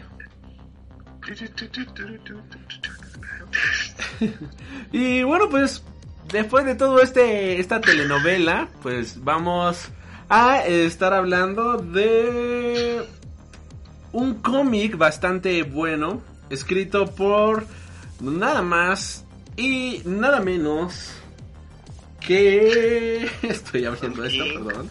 Escrito por Tom King e ilustrado por Gabriel Hernández Balta. En los eh, de los números 1 al 6 y del 8 al 12 y por Michael Wash en el número 7 coloreado hermosamente por Jordi Belair. Eh, rotulado por Clayton Coles. Eh, portadas por Mike del Mundo y Marco Di Alfonso editores asistentes Chris Robinson y Charles Bigman editado por Will Moss y editor ejecutivo tenemos a Tom Bribot. ¿Quieren que también demos lo de editor de colección, editor asistente y demás? No, murió por la parte. ¿Estás viendo el, el- el- ¿Están viendo la edición de aquí de México? eh, sí. Ay, qué feo se ve ahí Durden, o sea, no manches, qué feo. Ah, sí, cierto. Jefe de contenido José Alberto Sánchez Montiel, alias Lurden. No, no, no. Qué asco. Ah, chingada, diseño Héctor Negrete Rivera. Héctor Negrete, el Graf, el de la cueva del nerd. No, no creo, sí. ¿Sí? No mames. Ah, qué onda, no sabía que él hacía eso. Bueno, pues hay que podemos preguntar, no sé. Órale, qué loco. Pero bueno, podemos preguntar, este, ¿tuviste que usar rodilleras para pedirle a Turden el trabajo? Sí. este y podcast, todo lo que se habla es responsabilidad de Gabriel. Y Échenmelos. ahí te van, muchacho. Eso chingar, eso chingar. Bueno, este. Bueno, pues obviamente estamos hablando de The Vision. Que Vision es un sinte, sintesoide, que es un androide compuesto de órganos y sangre sintéticos. Fue creado por Ultron para destruir a los Vengadores, pero en vez de, eh, en vez de eso se rebeló contra su padre y ha sido miembro del equipo de superhéroes desde entonces. Él es The Vision. Este cómic, bueno, pues está este dividido a través de 12 capítulos que eh, nos, bueno, quieren que hablemos de capítulo por capítulo y vamos eh, hablando de cada capítulo o vamos este haciendo una reseña en general de qué trata y nada más damos nuestras opiniones al respecto de la historia. Yo creo que una reseña en general porque creo que este creo que entre menos bueno para quien no la haya leído mejor vaya a leerlo además porque este para no dar spoilers y también para porque ya duró mucho este podcast en andar chismeando Ay, apenas llevamos una hora. pues por eso güey. Güey, eh, ¿qué día grabamos uno de casi tres horas, joven Miguel? Ay, hijo, creo que el martes, ¿no? Hemos estado grabando podcast de casi tres horas, así que no te quejes. Ay cabrón ¿Cómo, aguantan Pues es que está bueno el chisme, Pues tú como ahorita. Coronavirus. coronavirus coronavirus Coronavirus. This shit is real. Y, ok, este, bueno, reseña general. Esta es Sí. una historia de horror, ciencia ficción con tintes de horror bastante bueno. una ciencia ficción que nos va a mostrar la vida de los Visions, una familia completamente disfuncional, eh, viviendo el sueño americano. Y bueno, aquí este todo el cómic inicia con eh, esta, bueno, la edición que yo tengo en las manos, algo que me encantó es que viene con una introducción, vaya, con un prólogo que está escrito por Rainbow Rowell. Algo que mencionaba en un podcast anterior es que a mí me encanta cómo escribe Rainbow Rowell. Eh, de hecho, algo que eh, yo no había leído en su momento, cuando lo leí por primera vez este cómic, fue este prólogo. Porque justamente el prólogo inicia, jamás leo los prólogos. No me gusta que alguien influya en lo que pienso de un libro antes de leerlo. No me digas que es bueno o importante, yo seré quien lo decida, gracias, no me importa que conozcas al autor o cómo te ayudó a este libro a sobrellevar un momento difícil, estoy tratando de leer, déjame tener mis propios sentimientos y fuera de mi camino. Volveré al prólogo cuando termine el libro, asumiendo que sea un libro grandioso. Así que yo dije, ok, voy a seguir sus pasos de la persona que está escribiendo irónicamente el prólogo. Y no voy a leer el prólogo. Y la verdad es que acabé de leer la primera vez el cómic. Y no regresé al prólogo, aunque fue un gran cómic. Pero ahora que ya lo acabé de leer, volví al prólogo y debo de admitir que es la cosa más divertida del mundo. De verdad, es un prólogo que tienen que leer sí o sí. Ya que Rainbow Rowell, pues sabrán que también es escritora para Marvel Comics, que, actualmente eh, se encuentra escribiendo el cómic de los Runways, Runaways. Y este, vaya, nos habla sobre todo esto de, de, de la experiencia, ¿no? Que viene siendo leer a Vision y todas las referencias literarias y todo lo que existe Creo que es un uno de los mejores prólogos que he leído. Así que, para empezar, si el prólogo es grandioso, creo que la historia puede ser todavía mejor y la verdad es que sí. El, el nombre del volumen lleva por subtítulo Los familia, los recuerdos más bellos. Y la edición es algo que a mí me encanta porque es como si fuera un este un portarretratos, un este un álbum fotográfico familiar en donde vamos viendo que incluso cada portada podría ser como una bonita fotografía y de esta manera nos van contando las historias de estas fotografías. Y bueno, pues Vision, para quien no lo conozca, pues es un miembro de los Vengadores y se muda cerca de Washington DC porque pues es eh, eh, ¿cómo, decirlo? Secretario, ¿no? Algo así como de los Avengers, un pedo así, y tiene que avisar al presidente absolutamente de todo. Y entonces, pues para estar cerca aquí del presidente y demás, pues se deciden mudar a Washington DC y tratar de llevar una vida completamente normal, aunque sean las personas más diferentes que puedan llegar a existir. Es aquí a donde vamos a conocer a su familia, es aquí a donde vamos a estar conociendo a este a la hermosa familia de este de los Vision y vamos a conocer a Virginia que es la esposa de Vision, a Viv que es la hija y a Vin que es este el hijo, dos hermanos gemelos. Y eh, iniciando luego luego el cómic vamos a tener que la narrativa no es una narrativa convencional, sino que es una narrativa muy de serie de televisión, muy de película antigua, con una voz en off que nos va narrando las cosas. Y yo en mi mente leía estas partes como si fuera una voz, este, así de esas películas antiguísimas de a finales de septiembre, con las hojas comenzando a dar inicio del otoño y bla, bla, bla, bla, bla, bla. Yo me imaginaba, o sea, una película muy al estilo de Alfred Hitchcock o algo por el estilo, porque es Ah, es increíble. Joven Mike, creo que ibas a decir algo. No, no, sí, te estaba diciendo que sí tienes razón. Ah, bueno, me gusta que tener la razón. Me gusta que así sea. y, y, este cómic, eh, siento que tuvo este... Esta intención de poner esta voz en off porque al final del día no es el cómic de terror perfecto, no es el cómic de horror perfecto, pero sí es un cómic que alude muchísimo a este género. Y entonces el poner este tipo de voz en off era algo súper cliché del género del horror, ¿no? Era algo súper cliché del cine clásico. Por lo cual me hace muchísimo sentido de que lo hayan hecho de esta manera. Y a través de las primeras páginas, a través de todo el primer capítulo, pues es la manera en la cual vamos a conocer a este al, al personaje. Y bueno, pues muchachos, los invito a continuar. Sí, bueno, eh, lo que quería comentar es que aparte de, de lo que comentas, es, o sea, te sirve también como una especie de como de guía, ¿no? Para lo que está pasando. Porque bien, como dices, o sea, la, la voz en off te sirve como, como darle también ese, ese ambiente como medio tenso, lúgubre pero también pues es obviamente una guía, ¿no? Te va contando a lo mejor datos que no sabías o, o, alguna especie de, de, como de continuidad. O, por ejemplo, qué es lo que piensan los personajes o lo, que piensa o, la intención del autor con los personajes sin necesidad de que te lo ponga directamente ahí, ¿no? O sea, como ciertos comentarios como cuando van estos los chicos a la escuela o algo por el estilo. Eh, o sea, también es algo es algo chido de lo que ponen en este eh, con esta serie de de, comentarios en la voz no.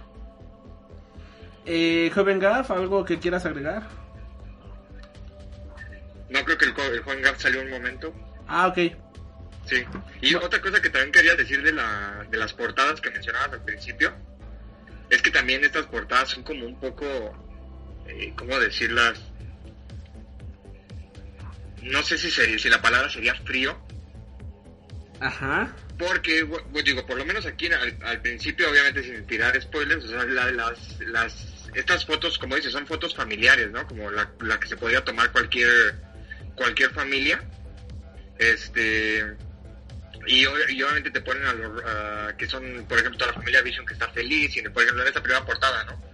Y, y, lo padre de estas, de estas fotos es que te las, eh, bueno, de estas portadas, es que es como si fuera una foto, pero te ponen también algo característico de los Vision, ¿no? O sea, para, como para decirte, somos una familia, pero no somos una familia convencional, porque o sea, en, este caso que están atravesando la puerta, ¿no?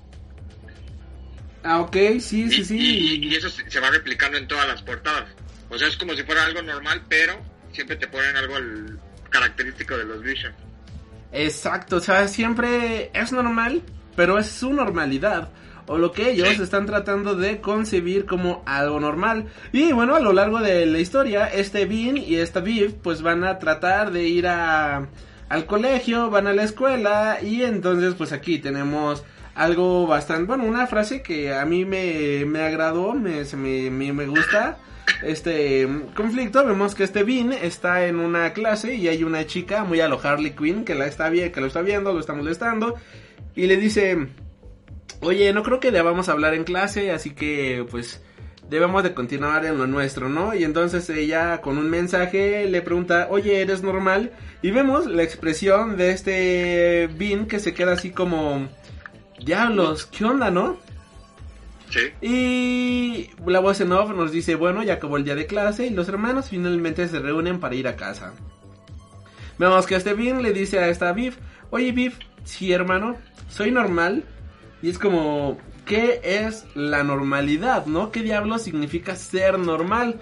Eh, acabando este primer número, pues no todo podía ser la bonita familia americana robótica feliz, ¿no? Sino que vemos que un villano de poca monta ataca a la familia y la mamá lo mata de un chingadazo. O sea, toma una barra para hacer este galletitas, que de hecho es una barra que le dieron unos vecinos para que tomaran galletitas. Le da un chingadazo y le revienta el cráneo, o sea, literalmente le explota. Y es como, oh, eh, niños, no le digan esto a su padre, por favor. Y ya este, al siguiente número, de nueva cuenta, tenemos una bonita fotografía familiar de portada, bueno, una bonita fotografía de portada, en donde vemos el, este, el. ¿Dónde se.? ¿Cómo se llama donde te dejan las cartas? El buzón. El buzón, gracias. El buzón de los Vision. Pero es un buzón que está flotando en medio del patio. Y curiosamente es un buzón en el cual si nos damos cuenta, pues aparece incluso la cantidad de de cartas que hay adentro, lo cual pues es como como bien mencionabas, ¿no? O sea, ningún bosón hace eso. Es algo normal, pero al mismo tiempo muy pero muy diferente. Eh, Vision pues lleva a su hija ahí al cuartel de los Vengadores para de que de esta manera este no no este bueno para tratarla de salvar porque pues el villano de Pocamonta atacó a la familia atacó a su hija y este digamos que la atravesó con un tipo de acero y esto ha dañado ciertos circuitos de ella por lo cual pues a este eh, quedó herida no ya posterior a esto, eh, uno de los compañeros de esta Viv en la escuela le pregunta a este Vin, oye, ¿qué ha sido de tu hermana? Es que teníamos un trabajo escolar, eh, por favor, ¿tienes algún número para comunicarme con ella? Y el de, no, no está disponible, no, no está disponible, no, no está disponible, ¿no? Y llega un momento en el que el otro dice, bueno, pues, ¿qué tengo que hacer para comunicarme con ella? Mandarle mensajes a su estúpido trasero metálico y es de, su hermano, se levanta su hermano le dice, no, no tienes que mandar mensajes a nuestro estúpido trasero metálico. Mientras lo está ahorcando y vemos la cara de este chico como hasta la mirada se le... Los ojos se le ponen en blanco y se termina desmayando, ¿no? Y este... Viv solamente, Vin solamente dice, mi hermana no ha venido, está enferma, pero así con una indiferencia bastante, bastante grande. Y este, tratan de continuar su día a día, les hablan obviamente a los papás de este de este Vin, de, oigan, pues tienen que, que venir, ¿no? O sea, esto no puede seguir así, lo suspenden. Este Vision, pues obviamente impone su, impone la, la, la, la, la su estatus de vengador de, yo he salvado la Tierra, 30, ajá, ¿no? De yo he salvado la Tierra 33 veces. Tú estás respirando gracias a que yo he salvado la Tierra tal cantidad de tiempo. Así que, por favor, dime, este, mi hijo va a recibir la misma suspensión que recibiría cualquier otro o vamos a suponer o vamos o lo vas a tratar diferente, ¿no? Algo así.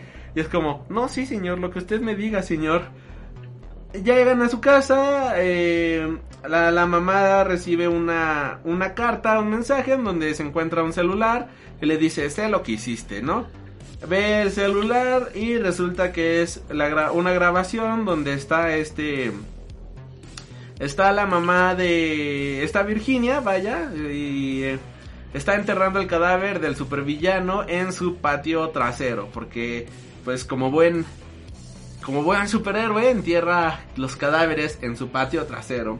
Y con esto vamos al tercer capítulo que se llama Llegó y se fue, en donde tenemos que está Virginia, está como barriendo, pero está barriendo con una hoz. Y está poniendo debajo de la alfombra el cuerpo del villano al cual había matado. Como si se tratara. Está increíble, está increíble esa muerte. No manches, es la cosa más. Es que sí, es increíble.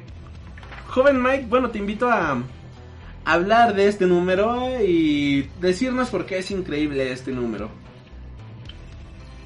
Bueno, es que la, bueno, hablando de la portada porque es que, bueno, insisto, ¿no? Es una, como si fuera un tipo de propaganda como de los 50. Este, no sé, es como de una señora barriendo y echando polvo abajo de la alfombra, ¿no? Yo creo que es como que lo que intentaron representar. Y este, pero pues, lo que se ve aquí es el cuerpo de este de Green Reaper, ¿no? Entonces, eso es lo que se hace, y aparte toda la sangre ahí con la hoz y no sé, o sea, siento que se, el contraste, el contraste de todo se ve como que muy muy llamativo, ¿no? O sea, te llama la atención ver todo todo todo ese tipo de cosas. Y ajá, bueno, sí continúa. Y pues bueno, no, o sea, lo que vemos en el en lo siguiente en el siguiente número es que pues vemos que la de alguna manera como que lo, lo, lo, vimos desde el primer número, ¿no? Que como que los vecinos no se sienten a gusto de que estén ahí eh, los Vision, porque pues en realidad pues no son humanos, ¿no? Son unos sintéticos. Entonces vemos aquí un niño que está este grafiteando, su, la, la, casa de ellos y vemos que está Virginia con el poder de, atravesar las cosas sale, lo toma y pum, lo estrella contra la pared, ¿no? E inclusive hay otro tipo ahí que la ve y se va como que este todo asustado. Y y bueno, y posteriormente vemos también este que está eh, in- intentando hablar con esta eh, con este Vision porque se siente como que abrumada por todo lo que por todo lo que había hecho, ¿no? Así es, y... Y aquí viene como un metatexto bastante interesante en donde tenemos que nos están explicando de que hay como una vidente, de que ha, ha visto el futuro en donde todo va a acabar en tragedia, ¿no? Todo va a acabar completamente mal por culpa de los Visions, ¿no? O sea, él va a ser el que se va a poner por encima de los X-Men, por encima de los Vengadores, por encima de, eh, por encima de los Cuatro Fantásticos. Por otro lado, pues bueno, ya están tratando de sanar a su hija y pues al final del día termina, termina, este, sana, ¿no? Termina recuperándose. Y esta, este Vision empieza a tratar de hablar con su esposa, ¿no? Le empieza a decir, oye, pero ¿qué fue lo que pasó? ¿Qué, qué ocurrió aquí? Chalala y chalala. Y digamos que esta Virginia solamente es de, sí, sí, cállate, cállate, tengamos sexo robótico, ¿no? Y se calla, se calla todo para ella misma y al final del día tiene sexo innecesario robóticamente porque algo que nos han estado mencionando a lo largo de todo el cómic es de que ellos no comen, ellos no duermen, ellos no no sueñan ni nada, ¿no? O sea, lo que no tienen necesidad de tener relaciones sexuales ni nada por el estilo. Entonces, pues aquí nos vamos dando cuenta de las actitudes que va teniendo eh, su esposa en el sentido de que estoy ocultando algo, lo que estoy ocultando es bastante, bastante oscuro y la verdad es que no quiero que te enteres, así que por favor cállate dos segundos. Pa- para el siguiente número tenemos este que el, el chico que había estado hostigando a, a este Bean para que le diera sus teléfonos a Vi- de VIP y todo eso, pues se reúne con VIP y le dice, oye, este, no importa lo que pasó, que de hecho este chico se llama Chris Kinski, algo así, Chris, Chris Kinski, Kinski, bueno, Chris, el joven Chris, Kinski, gracias, Chris Seiki, ¿cómo? Seiki, ¿no? ¿O qué sería Seiki? ¿No? Seiki. Seiki. CK, sí. Bueno, tenemos que CK le está diciendo a este Biff, oye, este, tu hermano me atacó, pero la verdad no es para mucho, ¿no? O sea, no hay que preocuparnos, estaba alterado por lo que pasó y... Vamos a llevarnos bien y me preguntaba si quisiera salir, ¿no? Y aquí vamos viendo que este... Eh, esta Viv se empieza a enamorar de él, ¿no? Genuinamente. Y entonces la mamá empieza a recibir llamadas del teléfono donde lo habían grabado y demás. Y resulta que la persona que los había grabado pues era nada más y nada menos que el papá de este CK, ¿no?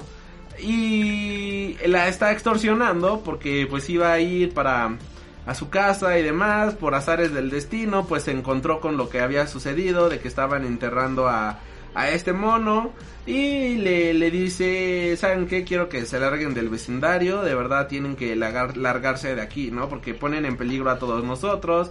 La madre le dice, no, nosotros pertenecemos aquí, yo pertenezco aquí y todo eso, ¿no?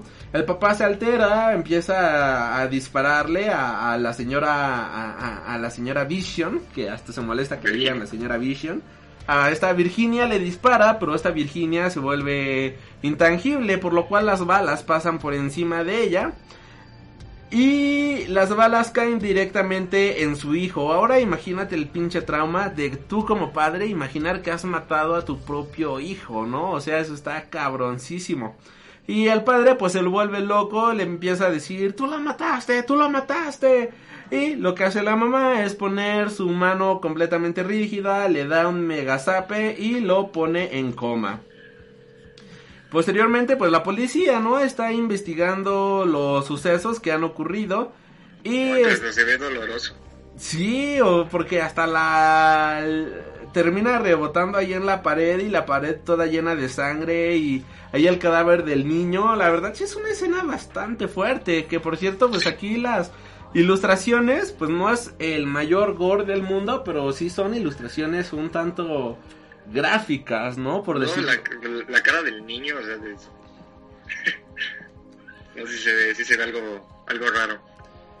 Y es que es un niño que acaba de morir a manos de su padre, ¿no? Y es como, oh, qué feo, ¿no? Y, y el ilustrador pues no tuvo la decencia de poner un cadáver bonito, ¿no? Sino que lo dejó con los ojos abiertos, la boca abierta, le está saliendo sangre de la nariz, tiene el cerebro ensangrentado, o sea, sí es una imagen fuerte, ¿no? Sí es una imagen dura en más de un sentido, o sea, sí está...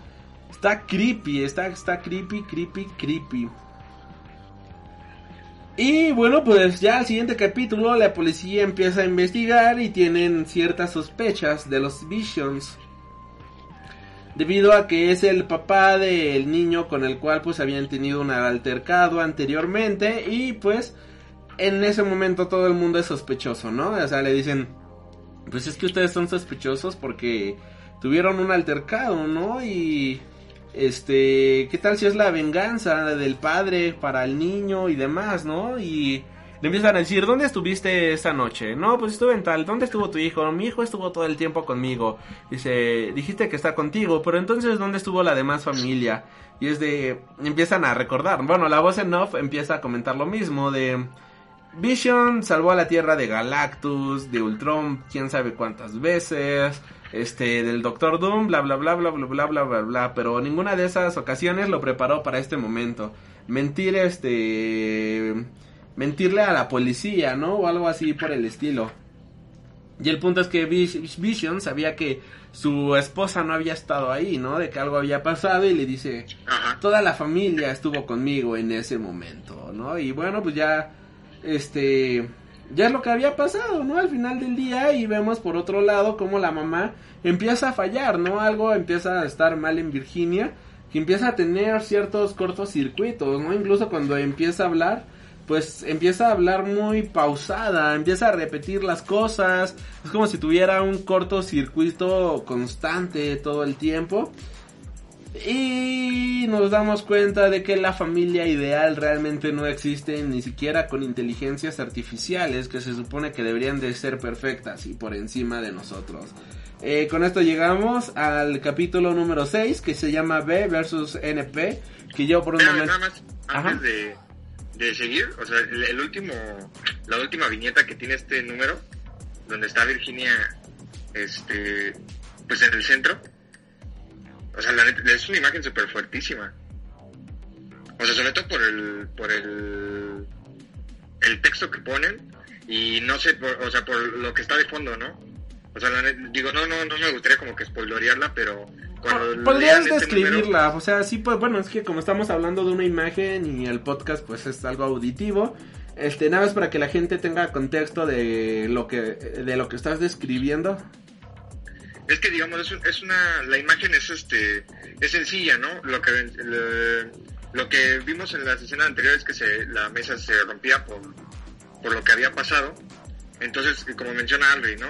Durante todo lo que está la audiencia que tiene este Vision, esta Virginia está pues es- está como que reflexionando e incluso tiene estos problemas que dices, ¿no? Que son los, los cortocircuitos, ¿no? Que empiezan a fallar.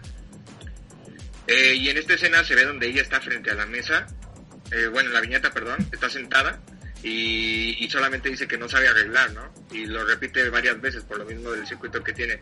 Y, o sea, y la, la verdad está, está muy padre porque pues ella sabe- sabemos que está, está mal, que está incluso rota por dentro y tanto literal como psicológicamente, ¿no? Y la, y la mesa pues representa eso, o sea, representa que, que algo está roto, ¿no? Que no se puede reparar. Y pues así todo, todo oscuro, ¿no? Como si no hubiera luz, está, no, o sea, bueno, me, me gusta mucho esa, esa, esa imagen.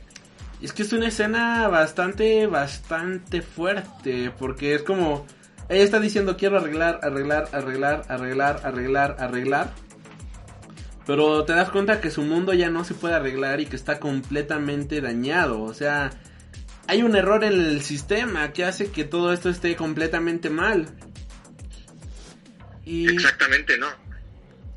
y bueno, joven Mike, te invito a hablarnos del capítulo Player versus No Player. Bueno, pues en, el- en este siguiente número este, eh, bueno, pues lo que vemos es este que eh, ya tenemos a los Vision que están ahí en, en tu casa. Obviamente, bueno, lo, lo primero que vemos es a este un pequeño perrito que está ahí jugando. Y pues como todos los perros curiosos, ¿no? De repente van hacia eh, hacia el patio y empieza a escarbar, ¿no? Ve que, ve que hay algo por ahí y lo que vemos es que pues desentierra al, al, al cuerpo donde habían, que había enterrado esta Virginia, entonces pues queda, queda ahí expuesto. Y pues bueno, y vemos que muerde también como que el, el ¿qué es Ignacio? ¿Qué será Como su que- arma, ¿no? Del villano. Ajá, su voz, como no sé qué, qué sea lo que tiene, y se electrocuta el perro, ¿no? Y esto está, está padre porque gracias a esto hace que, el, que este Vision salga hacia el, hacia el patio trasero y vea que ahí está el cuerpo, ¿no? Y pues obviamente se sorprende porque pues él, porque no, no le había contado nada a esta, a esta Virginia como tal. Y luego vemos que llega este... Que por cierto, eh, aquí hay una escena, bueno, nada más ahorita Sí, sí. para que continúes. Este panel donde descubre el cuerpo también está buenísimo porque vemos el cadáver. Después en segundo plano vemos al perrito que está sufriendo así como... Y este... quemado. todo quemado, todo electrocutado. Al tercer plano vemos a Vision con una cara de asustado que dice, what the fuck, que está diciendo qué, pero así súper sacado de onda, con expresiones súper sencillas. Y hasta el fondo, en cuarto plano, pues vemos la casa, ¿no? O sea, como diciendo, esto se va a venir boca abajo, o sea, esto está representado de una manera bastante buena, que va por pasos en el sentido de que, bueno, la muerte se va a cagar, se va a cargar absolutamente a todos, en el sentido de que esta tragedia que acaba de ocurrir, pues va a venir por, va a terminar, este, poniendo boca abajo esta casa, ¿no? Algo así es lo que me imaginé que es lo que quisieron decir con esta escena, bueno, con la composición de esta escena, que está muy bien pensada y la verdad 10 de 10, aquí el artista se lució por completo. Y bueno, ahora sí, joven Mike, te dejo seguir con este con este capítulo. Sí, bueno, y ya después vemos que llega este eh, este señor aquí. Lo invitan a, a su casa. Bueno, esta Virginia obviamente abre la puerta, lo invita lo, lo invita a su casa, ve que todo está hecho pues un, un desastre por todo lo que ha pasado. Este, inclusive vemos una escena de, este que me hace súper triste de que ella está ahí eh, caminando mostrándole la casa de este señor y esta Viv ahí de, de- bueno en primer plano no porque de fondo están ellos dos pero de- esta Viv está de- llorando ahí en Escondida. Y de hecho ¿Eh? esta es una, está escondida llorando. Y de hecho esta es una escena que a mí me super sacó de onda. Porque la casa está destruida y es como... ¿Se puede saber qué diablos acaba de pasar aquí?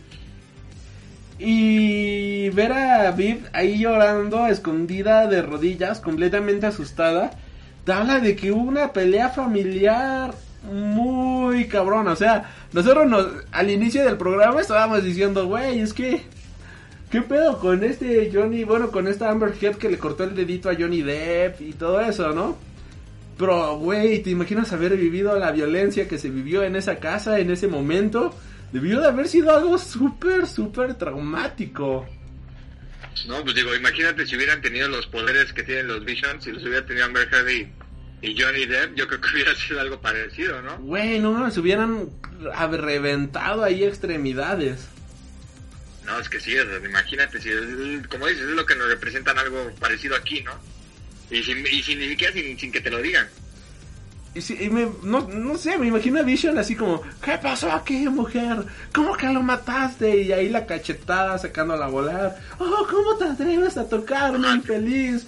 Que no sé qué, yo que he cuidado a esta familia y tú nunca estás aquí. Pero yo tengo que ir por los Vengadores para mantener a esta familia y para que ustedes vivan. ¿Y para qué quieres ir con ellos si nunca estás con nosotros que más te necesito? No, no sé, o sea, me imagino una pelea familiar súper cabrona ahí y este Tirando rayos y todo. tirando rayos y todo eso.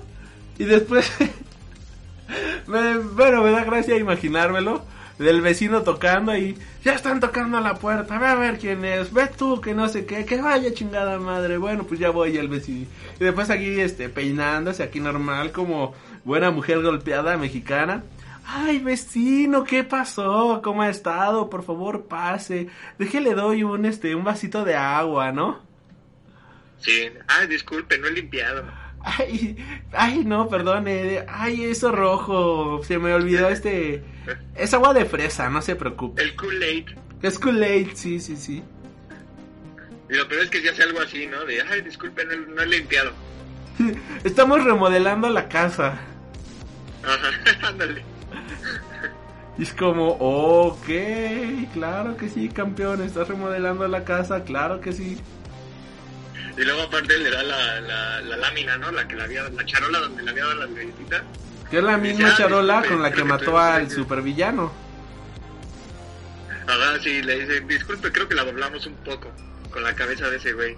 y está toda ahí mega destruida y demás. Es, es una escena muy hilarante, muy divertida, pero al mismo tiempo te das cuenta de que hay problemas en el paraíso. Exactamente. Pero luego que vemos después, Vemos a O sea, la en ajá, primer o sea, la plano toda una hoja a Vision que está este con toda la cara cubierta de sangre. ¿Y qué es lo que está por qué está cubierta de sangre? Joven Mike. pues porque le, o sea, está haciendo como una autopsia al, al perrito. Porque pues obviamente lo que él quiere pues es este crear a, a su perro, ¿no? Igual que también es un perro este sintético. Pero a lo que iba es, mira, si tú ves estas dos páginas, bueno, al menos a mí yo cuando la primera vez que lo leí, este, a mí me dio la impresión de que estaba cortando al villano. O sea, como que lo estaba cortando eh, por pedazos para poder, este, no sé, como que enterrarlo o llevárselo, algo, algo por el estilo. Y está No ahí. ti también te dio esa impresión. Mm, y, bueno, ya no se vuelve a ver eso en todo el cómic. Pero están destazando a alguien y es como, qué chingados, qué pedo, ¿no? O sea, está muy fuerte esa escena, ¿no crees? Sí, o sea, pues es que te digo, o sea, ves las, las dos páginas y no ves a nadie, ¿no? Nada más lo ves a él y ves que está cortando algo.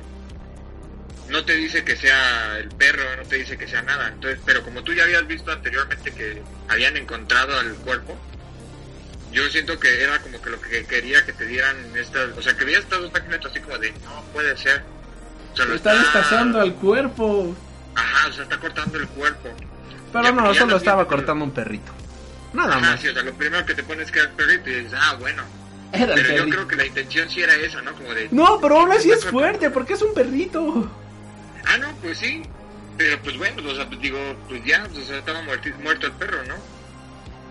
Y O sea, digo, toma la cuentas, pues ya. y toma la inteligencia del cerebro para convertirla en un robot, en un perrito robot. Exacto. Y, Sí, o sea, digo, ¿y cuál es la gran solución? Pues la gran solución a este terrible problema, pues es de que la familia necesita un perro para poder canalizar su ira, ¿no? Como matrimonio mal hecho, ¿no? Vamos a tener un hijo porque si no nuestro matrimonio va a fracasar. Que ya tenían dos hijos y está fracasando. Y bueno, pues ya el, el siguiente capítulo es todo un flashback de la vida de este Vision con esta Wanda. Y hay un chiste que, bueno, creo que es el capítulo que mm, eh, estuvo bueno, pero siento que fue el como que más X de todo el cómic. Pero hay un chiste bastante bueno. Y dice, dos tostadoras están en la cocina. Una tostadora voltea y le dice a la otra, ¿no te sientes vacía a veces? Luego la otra tostadora responde, Dios mío, una tostadora que habla. Y a mí me dio risa, no sé por qué, es demasiado tonto. Pero a mí me dio mucha risa la, cuando lo leí. Creo que por eso es bueno, porque es tonto. Y bueno, pues todo este capítulo viene siendo el amorío de este Vision con esta Wanda. Y dime tú, o si lo entendí bien o si lo entendí mal. Pero la memoria de esta Wanda se la dio a Vision y Vision a través de esta memoria creó a esta Virginia. Así es, sí. Bueno, yo también entendí eso. Ok. Pero, o sea, pero lo padre de esta... Bueno, al menos a mí lo que me gustó de, la, de todo, como dices, es, es como que el más X. Pero está bien padre el final. O sea, porque es como empieza. Empieza con ese chiste, con esta Wanda. Y pues vemos que Wanda sí se ríe del chiste, ¿no? ¿Por qué? Porque pues es una humana y, y así como a ti, así como a mí, este, Nos da risa. pues to- nos da risa porque como dices es, es tonto no es un chiste tan tonto que te da risa y al final pues vemos que él se la cuenta a esta Virginia pero pues ella pues simplemente no pues no reacciona no no tiene los mismos sentimientos que tiene Wanda No tiene sentimientos, que es diferente. bueno exacto sí no tiene Y vemos también al final de este cómic, bueno, en las penúltimas páginas, de que le dice, ¿no? De que el final de los... Está cerca, Vision se va a levantar contra los... Los Avengers, algo va a detonar este problema y demás, así que... ¿Qué es esta portada? Y es una portada que al menos cuando la vemos... Pues yo dije, ah, ok, está chida, pero pues nada más es una fotografía, ¿no? Pero te está hablando de lo que va a suceder. Porque en la portada vemos el tapete de Welcome, que está en la entrada de la puerta de los Visions. Y vemos los piecitos de Thor, vemos los piecitos de Iron Man y vemos los piecitos de el Capitán América que están por entrar a la casa de los Visions. Pero al está bien padre el tapete eh yo la neta yo sí lo en mi casa está bien chido Está bien chido, sí, sí, sí. Y bueno, pues vemos este que esta Viv pues está peinándose, está arreglándose como cualquier chica. Vemos a este Bean que está súper obsesionado con este Shakespeare y que este todo el tiempo se la pasa recitando sus poemas y sus frases. No manches, la verdad es que Bean es un personaje me enamoré de este chico, o sea, súper lector, enamorado de Shakespeare, súper apasionado y que todo el tiempo se la pasa jugando con su perrito. La verdad es que esa- es un personaje muy, muy chido. Este, y vemos que está jugando con este, con su perrito, con su nuevo perrito, y alguien le pasa la pelota al perro, y es nada más y nada menos que este, ay, Víctor se llama. sí Víctor, gracias. Eh, de los Runaways, ¿no? Que pues también viene siendo un un este un familiar de este de este Vision porque pues su árbol, porque su árbol genealógico está súper raro, ¿no? Y entonces empiezan a platicar, menciona que él se va a quedar el semestre con ellos y todo eso, ¿no? Después pues tienen este eh, se une con la familia, están tocando el piano y cosas casuales, ¿no? De familia.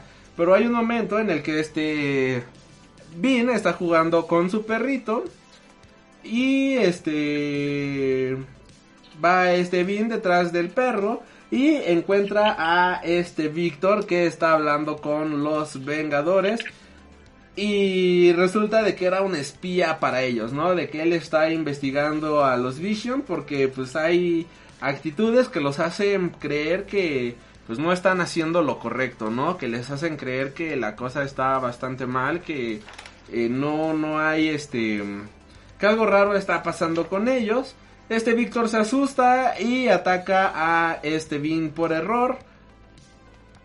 Y después la cosa se descontrola muchísimo. Eh, no sé. ¿Qué op- creo que el joven Gabriel ya nunca regresó, ¿verdad? sí creo que no Y sigue conectado, de hecho, pero bueno, este dijo regreso en 10 minutos, pero joven Mike, no sé si continuar hablando de qué ocurre después, porque es un punto de inflexión tan grande en la historia que te da un giro de 180 grados por completo. Y si la historia ya era un poco terrorífica, en este momento todo se sale de control. Exactamente, yo también creo que de por sí ahorita estábamos dando algunos datos que ya eran spoiler. Yo creo que ya no, no o sea, digo, si la gente quiere empezar a leer el cómic, yo creo que no convendría empezar a decir más detalles porque pues realmente sí vale mucho la pena, ¿no? Y sobre todo, como dices, aquí es el punto de inflexión, es como que el, el parteaguas de, de que la historia ya se vuelva totalmente, pues negra, ¿no? Por así decirlo. Sí, y bueno, o sea, en palabras generales, yo podría describir esta historia como una mezcla de ciencia ficción con el género de terror. Porque es una obra que te empieza a hablar de una familia que supuestamente es muy tranquila, están viviendo de una manera bastante convencional, están viviendo de una manera en la cual pues todo es color de rosa, ¿no? Es una inteligencia artificial, ¿qué diablos puede salir mal? Pero te das cuenta de que hay algo mal, que algo está dañado, y entonces esto que está dañado, te das cuenta de que empieza a tener confusión de qué diablos es y qué diablos empezar a sentir, y empieza a tomar decisiones que no son lógicas para un humano, pero para su entendimiento no necesitan lógica para poder existir, para poder continuar adelante. Eh, es una obra que se va poniendo cada vez más y más oscura al inicio del cómic. Pues tenemos eh, que, por ejemplo, algo que no mencionamos y que me salté de mencionar a propósito, y es que la voz en off te dice... Ah, estos dos personajes van a acabar muriendo. El último pensamiento de tal va a ser eh, un florero y el último pensamiento de tal va a ser X cosa, ¿no? Y desde un inicio te dicen, la historia va a acabar muy mal, la historia va a acabar súper mal, pero vamos a ver cómo se va descomponiendo todo este asunto, ¿no? Y ya vas viendo cómo se va descomponiendo este asunto y todo eso. Y nos damos cuenta de que empiezan a tomar decisiones cada miembro de la familia que no son normales, decisiones que al final del día no son humanas y que te llevan a asesinar a una persona y en ocasiones hacerle daño a más de una persona, ¿no? Por ejemplo, esta... Eh, nos damos cuenta de la imperfección, ¿no? Que representa eh, eh, la señora Vision, esta Virginia, de cómo, este... Ella quería defender a sus hijos y eso es el sentimiento más humano y más noble que pueda llegar a existir. Pero es inconsciente de toda la fuerza que ella tiene y a la hora de golpearle en la cabeza a alguien, lo le terminó explotando la cabeza, o sea, le terminó reventando el, el, cráneo, ¿no? Y a tal grado que lo mató. Por otro lado, le da este... Ella se pone en una actitud completamente defensiva y aterradora que hizo que alguien le disparara, disparos que terminaron matando a un chico completamente inofensivo y que posteriormente provocarían que el señor, bueno, o sea, que ella golpeara al señor a tal grado de que lo dejara en coma y ella termina admitiendo de y es muy difícil de que él se recupere de ese coma, ¿no? Debido al golpe tan cabrón que recibió. Es por, vemos a los niños, ¿no? Por ejemplo, de esta Viv que se enamora de este chico y vemos como eh, este Vin pues termina siendo un chico que le gustan los deportes y que al mismo tiempo le encanta leer, ¿no? O sea, tratan de ser la familia más normal del mundo, pero al mismo tiempo son tan están tan alejados de nuestra realidad como humanos que eso los convierte en algo completamente diferente, en monstruos, por decirlo de la manera más burda. Y, es que esa es la el problema con los Vision, que ellos intentan ser normales, pero pues nunca van a ser normales porque ellos no son normales. El simple hecho de existir pues, no es, no es una normalidad. Y entonces ellos al intentar ser normales pues no pueden serlo. Bien dices con esta, con Virginia, ¿no? Que no puede controlar su fuerza. Incluso también este Vin nos lo, lo muestra, ¿no? Cuando, cuando ahorca al, al, chico que le está a CK, eh, también vemos que no puede controlar su fuerza, ¿no? Que es algo que pues para él también a lo mejor es normal, pero no se da cuenta del daño que le hace al, chico. Entonces ellos al intentar ser normales pues cometen errores porque no son, no, no son, o sea, bueno, ni son, no son personas, no son, son sintéticos. Y como bien dices, ¿no? O sea, no se da cuenta porque él no es consciente de la fuerza que tiene. Y lo peor de todo es que ni siquiera se inmuta, ni siquiera voltea a verlo. Y lo único que dice, no, mi hermana está enferma y no ha podido venir. Y dejó al tipo desmayado y él ni siquiera volteó a verlo. O sea, qué nivel de insensibilidad. Sí, exactamente. O sea, inclusive también con, con lo que vemos, ¿no? O sea, con, con todo lo que vemos a lo largo de la historia, las, acciones que hacen y todo. Este, vemos que pues son, son seres que no tienen sentimientos y que tienen pero que tienen curiosidades, ¿no? como lo que dices con este, con este Bean. Él es una persona que es apasionada de la lectura, que le gusta, que le gusta Shakespeare, está obsesionado con eso. Inclusive esta Beat también, le gusta, este, le, vemos que le gusta por lo menos este chico que tiene esa, e- esa como, como, como curiosidad o pasión por enamorarse, ¿no? Se enamora y pero aún así pues no pueden hacer las cosas normalmente porque pues no son no son normales, no son humanos. Y bueno, pues eh, no sé si te gustaría este mencionar palabras finales, algo más que desees agregar, joven Mike. Yo creo que quizás motivar a la gente de que lo lea, si no lo han leído, seguramente ya muchos de los que escuchan el programa lo han leído porque pues es un cómic que fue este pues galardo- galardonado por varios premios, además de que fue muy sonado el año pasado. Eh, y seguramente ya lo leyeron, pero si no lo han leído, créanme que lo que lo que acabamos de contar es nada a comparación de lo que de lo que se viene, pero pues sí es, el- es esto que leímos ahorita, lo, que les, lo, que les intentamos contar, sí fue el detonante de, de todo lo que se viene, ¿no? Y como bien menciona Aldry, eh, yo creo que lo, lo, lo padre de esta historia, incluso yo, yo que podría aludir un poco a que a lo mejor también tiene tintes de Shakespeare, ¿no? Por lo mismo que, que se lo, le dan ese como, como gusto a este Bean, a lo mejor también le meten un poquito, ¿no? Un poquito de inspiración de esta. Eh, pero lo que vemos es que de un pequeño error eh, se va como que acumulando y sigue una cadena de, de error tras error tras error tras error que se va volviendo muy tenso el, el cómic porque vemos que no pueden resolverlo y pues de hecho no se va a resolver, ¿no? Porque es algo pues malo, o sea, haber matado a este a este villano pues vemos que no es algo normal.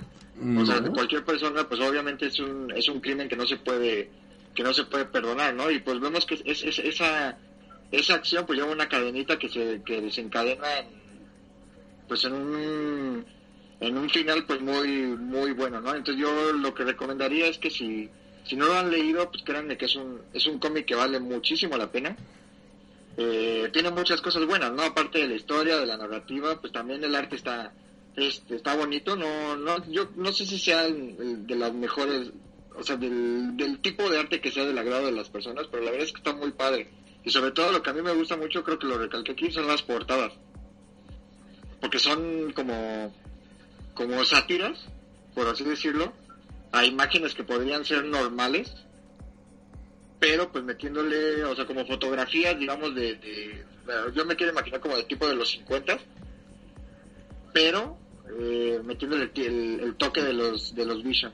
De hecho, pues la contraportada vemos que están jugando este juego de Twisted. Pero sus cuerpos están atravesando entre ellos mismos, ¿no? Y es como, ok, eso está bastante extraño. Y ahorita algo que mencionabas era esta semejanza, ¿no? Con este Shakespeare. Y la semejanza está ahí, o sea, este cómic es una tragedia a todo lo que da. De hecho, este... Incluso en el... En el, este, ¿cómo se dice? En el prólogo, pues si me permites leer unas partecillas nada más para, pues no leer todo el prólogo. Cada- menciona algunas partes como... Comenzará sintiendo pena por Visions, un robot solitario que creó una esposa e hijos robot. Cada parte del libro presagia la tragedia venidera. Las portadas de Mike del Mundo nos avisan, nos avisan que nos espera un American Gothic especialmente gótico. Aquí está la madre barriendo un cadáver bajo el tapete. Aquí está el padre reducido a un montón de piezas sueltas. Walta nos entrega una belleza y una bella y feliz familia que se siente desequilibrada, mientras que los colores de Jordi Belair son graves e intensos. Quizá rías por lo ridículo de los Vision, cómo ejecutan gestos humanos, sentarse a cenar aunque no coman, enviar a sus hijos a la escuela, aún así sus cerebros sean computadoras. Quizás te compadezcas de cómo juegan a la humanidad. No puedo decir en qué punto se volverá esto en tu contra. Al inicio, Vision parece una historia sobre la imposibilidad de que una máquina sea humana, solo que solo puede resultar en dolor, en dolor y un gran derramamiento de sangre. Pero en este punto se vuelve una historia sobre lo imposible que es para cualquiera ser humanos, de qué, eh, qué es la vida, dolor, derramamiento de sangre y seguir con la rutina, esperando conectar, queriendo encajar, protegiendo a nuestra gente, orando por ellos, y aún así no estamos seguros de que alguien escuche, sin, saber que tenemos un alma que salvar. Esto pues nada más es un pequeño fragmento de todo el prólogo. Es este, y pues como bien menciona, ¿no? O sea, esto aborda, este cómic aborda una de las narrativas más antiguas que se tiene en el mundo de la literatura en general. ¿Y cuál es este problema? Pues el qué significa ser humano. O sea, a través de este cómic, de este Tom King, trató de mostrarnos una visión a través de la ciencia ficción de este tema. Y la verdad es que el resultado es muy placentero. Creo que es un cómic que vale muchísimo, muchísimo la pena. Eh, es una gran obra que muy posiblemente veamos semi-adaptada en, el, en la serie de WandaVision. Tomando en cuenta que se emplea pues el concepto de la familia tomado por este Vision y por Wanda. Así que estaría interesante, ¿no? También ver cómo resulta esta serie. Pero el cómic por sí solo es una excelente obra. De verdad es una historia increíble y te vas a enamorar de los personajes por completo porque al final del día son seres tan imperfectos que al mismo tiempo algo que hemos mencionado mucho en este podcast con varias historias es que la la imperfección te vuelve a alguien perfecto.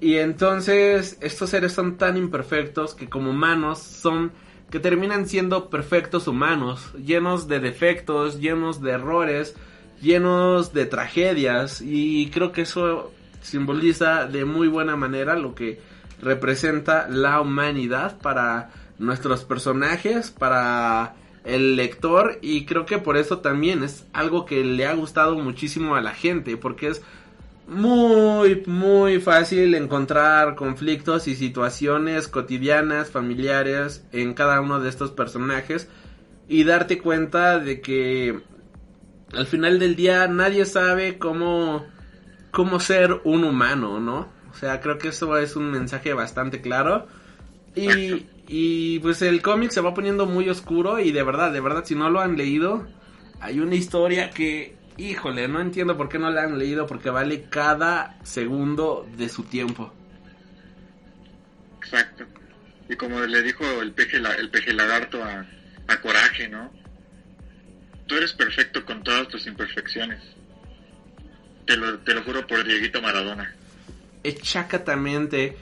Y bueno, al final de este compilado que publicaron aquí en México, está bastante genial porque toda la otra mitad de, de este cómic, pues es el guion de la historieta, eh, son bocetos de arte, es como el making of de toda la historia. Además de que hay un análisis bastante bueno de, de los visions, vaya, de esta historia. Que son como seis páginas de pura prosa que se llama Haciendo realidad una visión con Gabriel Hernández Walta. Por TD Ditch, ¿no? Y aquí igual nos menciona como pues este epílogo, ¿no? Que no tiene nada que ver con la historia, pero pues viene esta, o bueno, viene este escrito, después viene otro artículo llamado Una visión del futuro por Jim Beard, ¿no? En donde pues tenemos otra crítica bastante buena.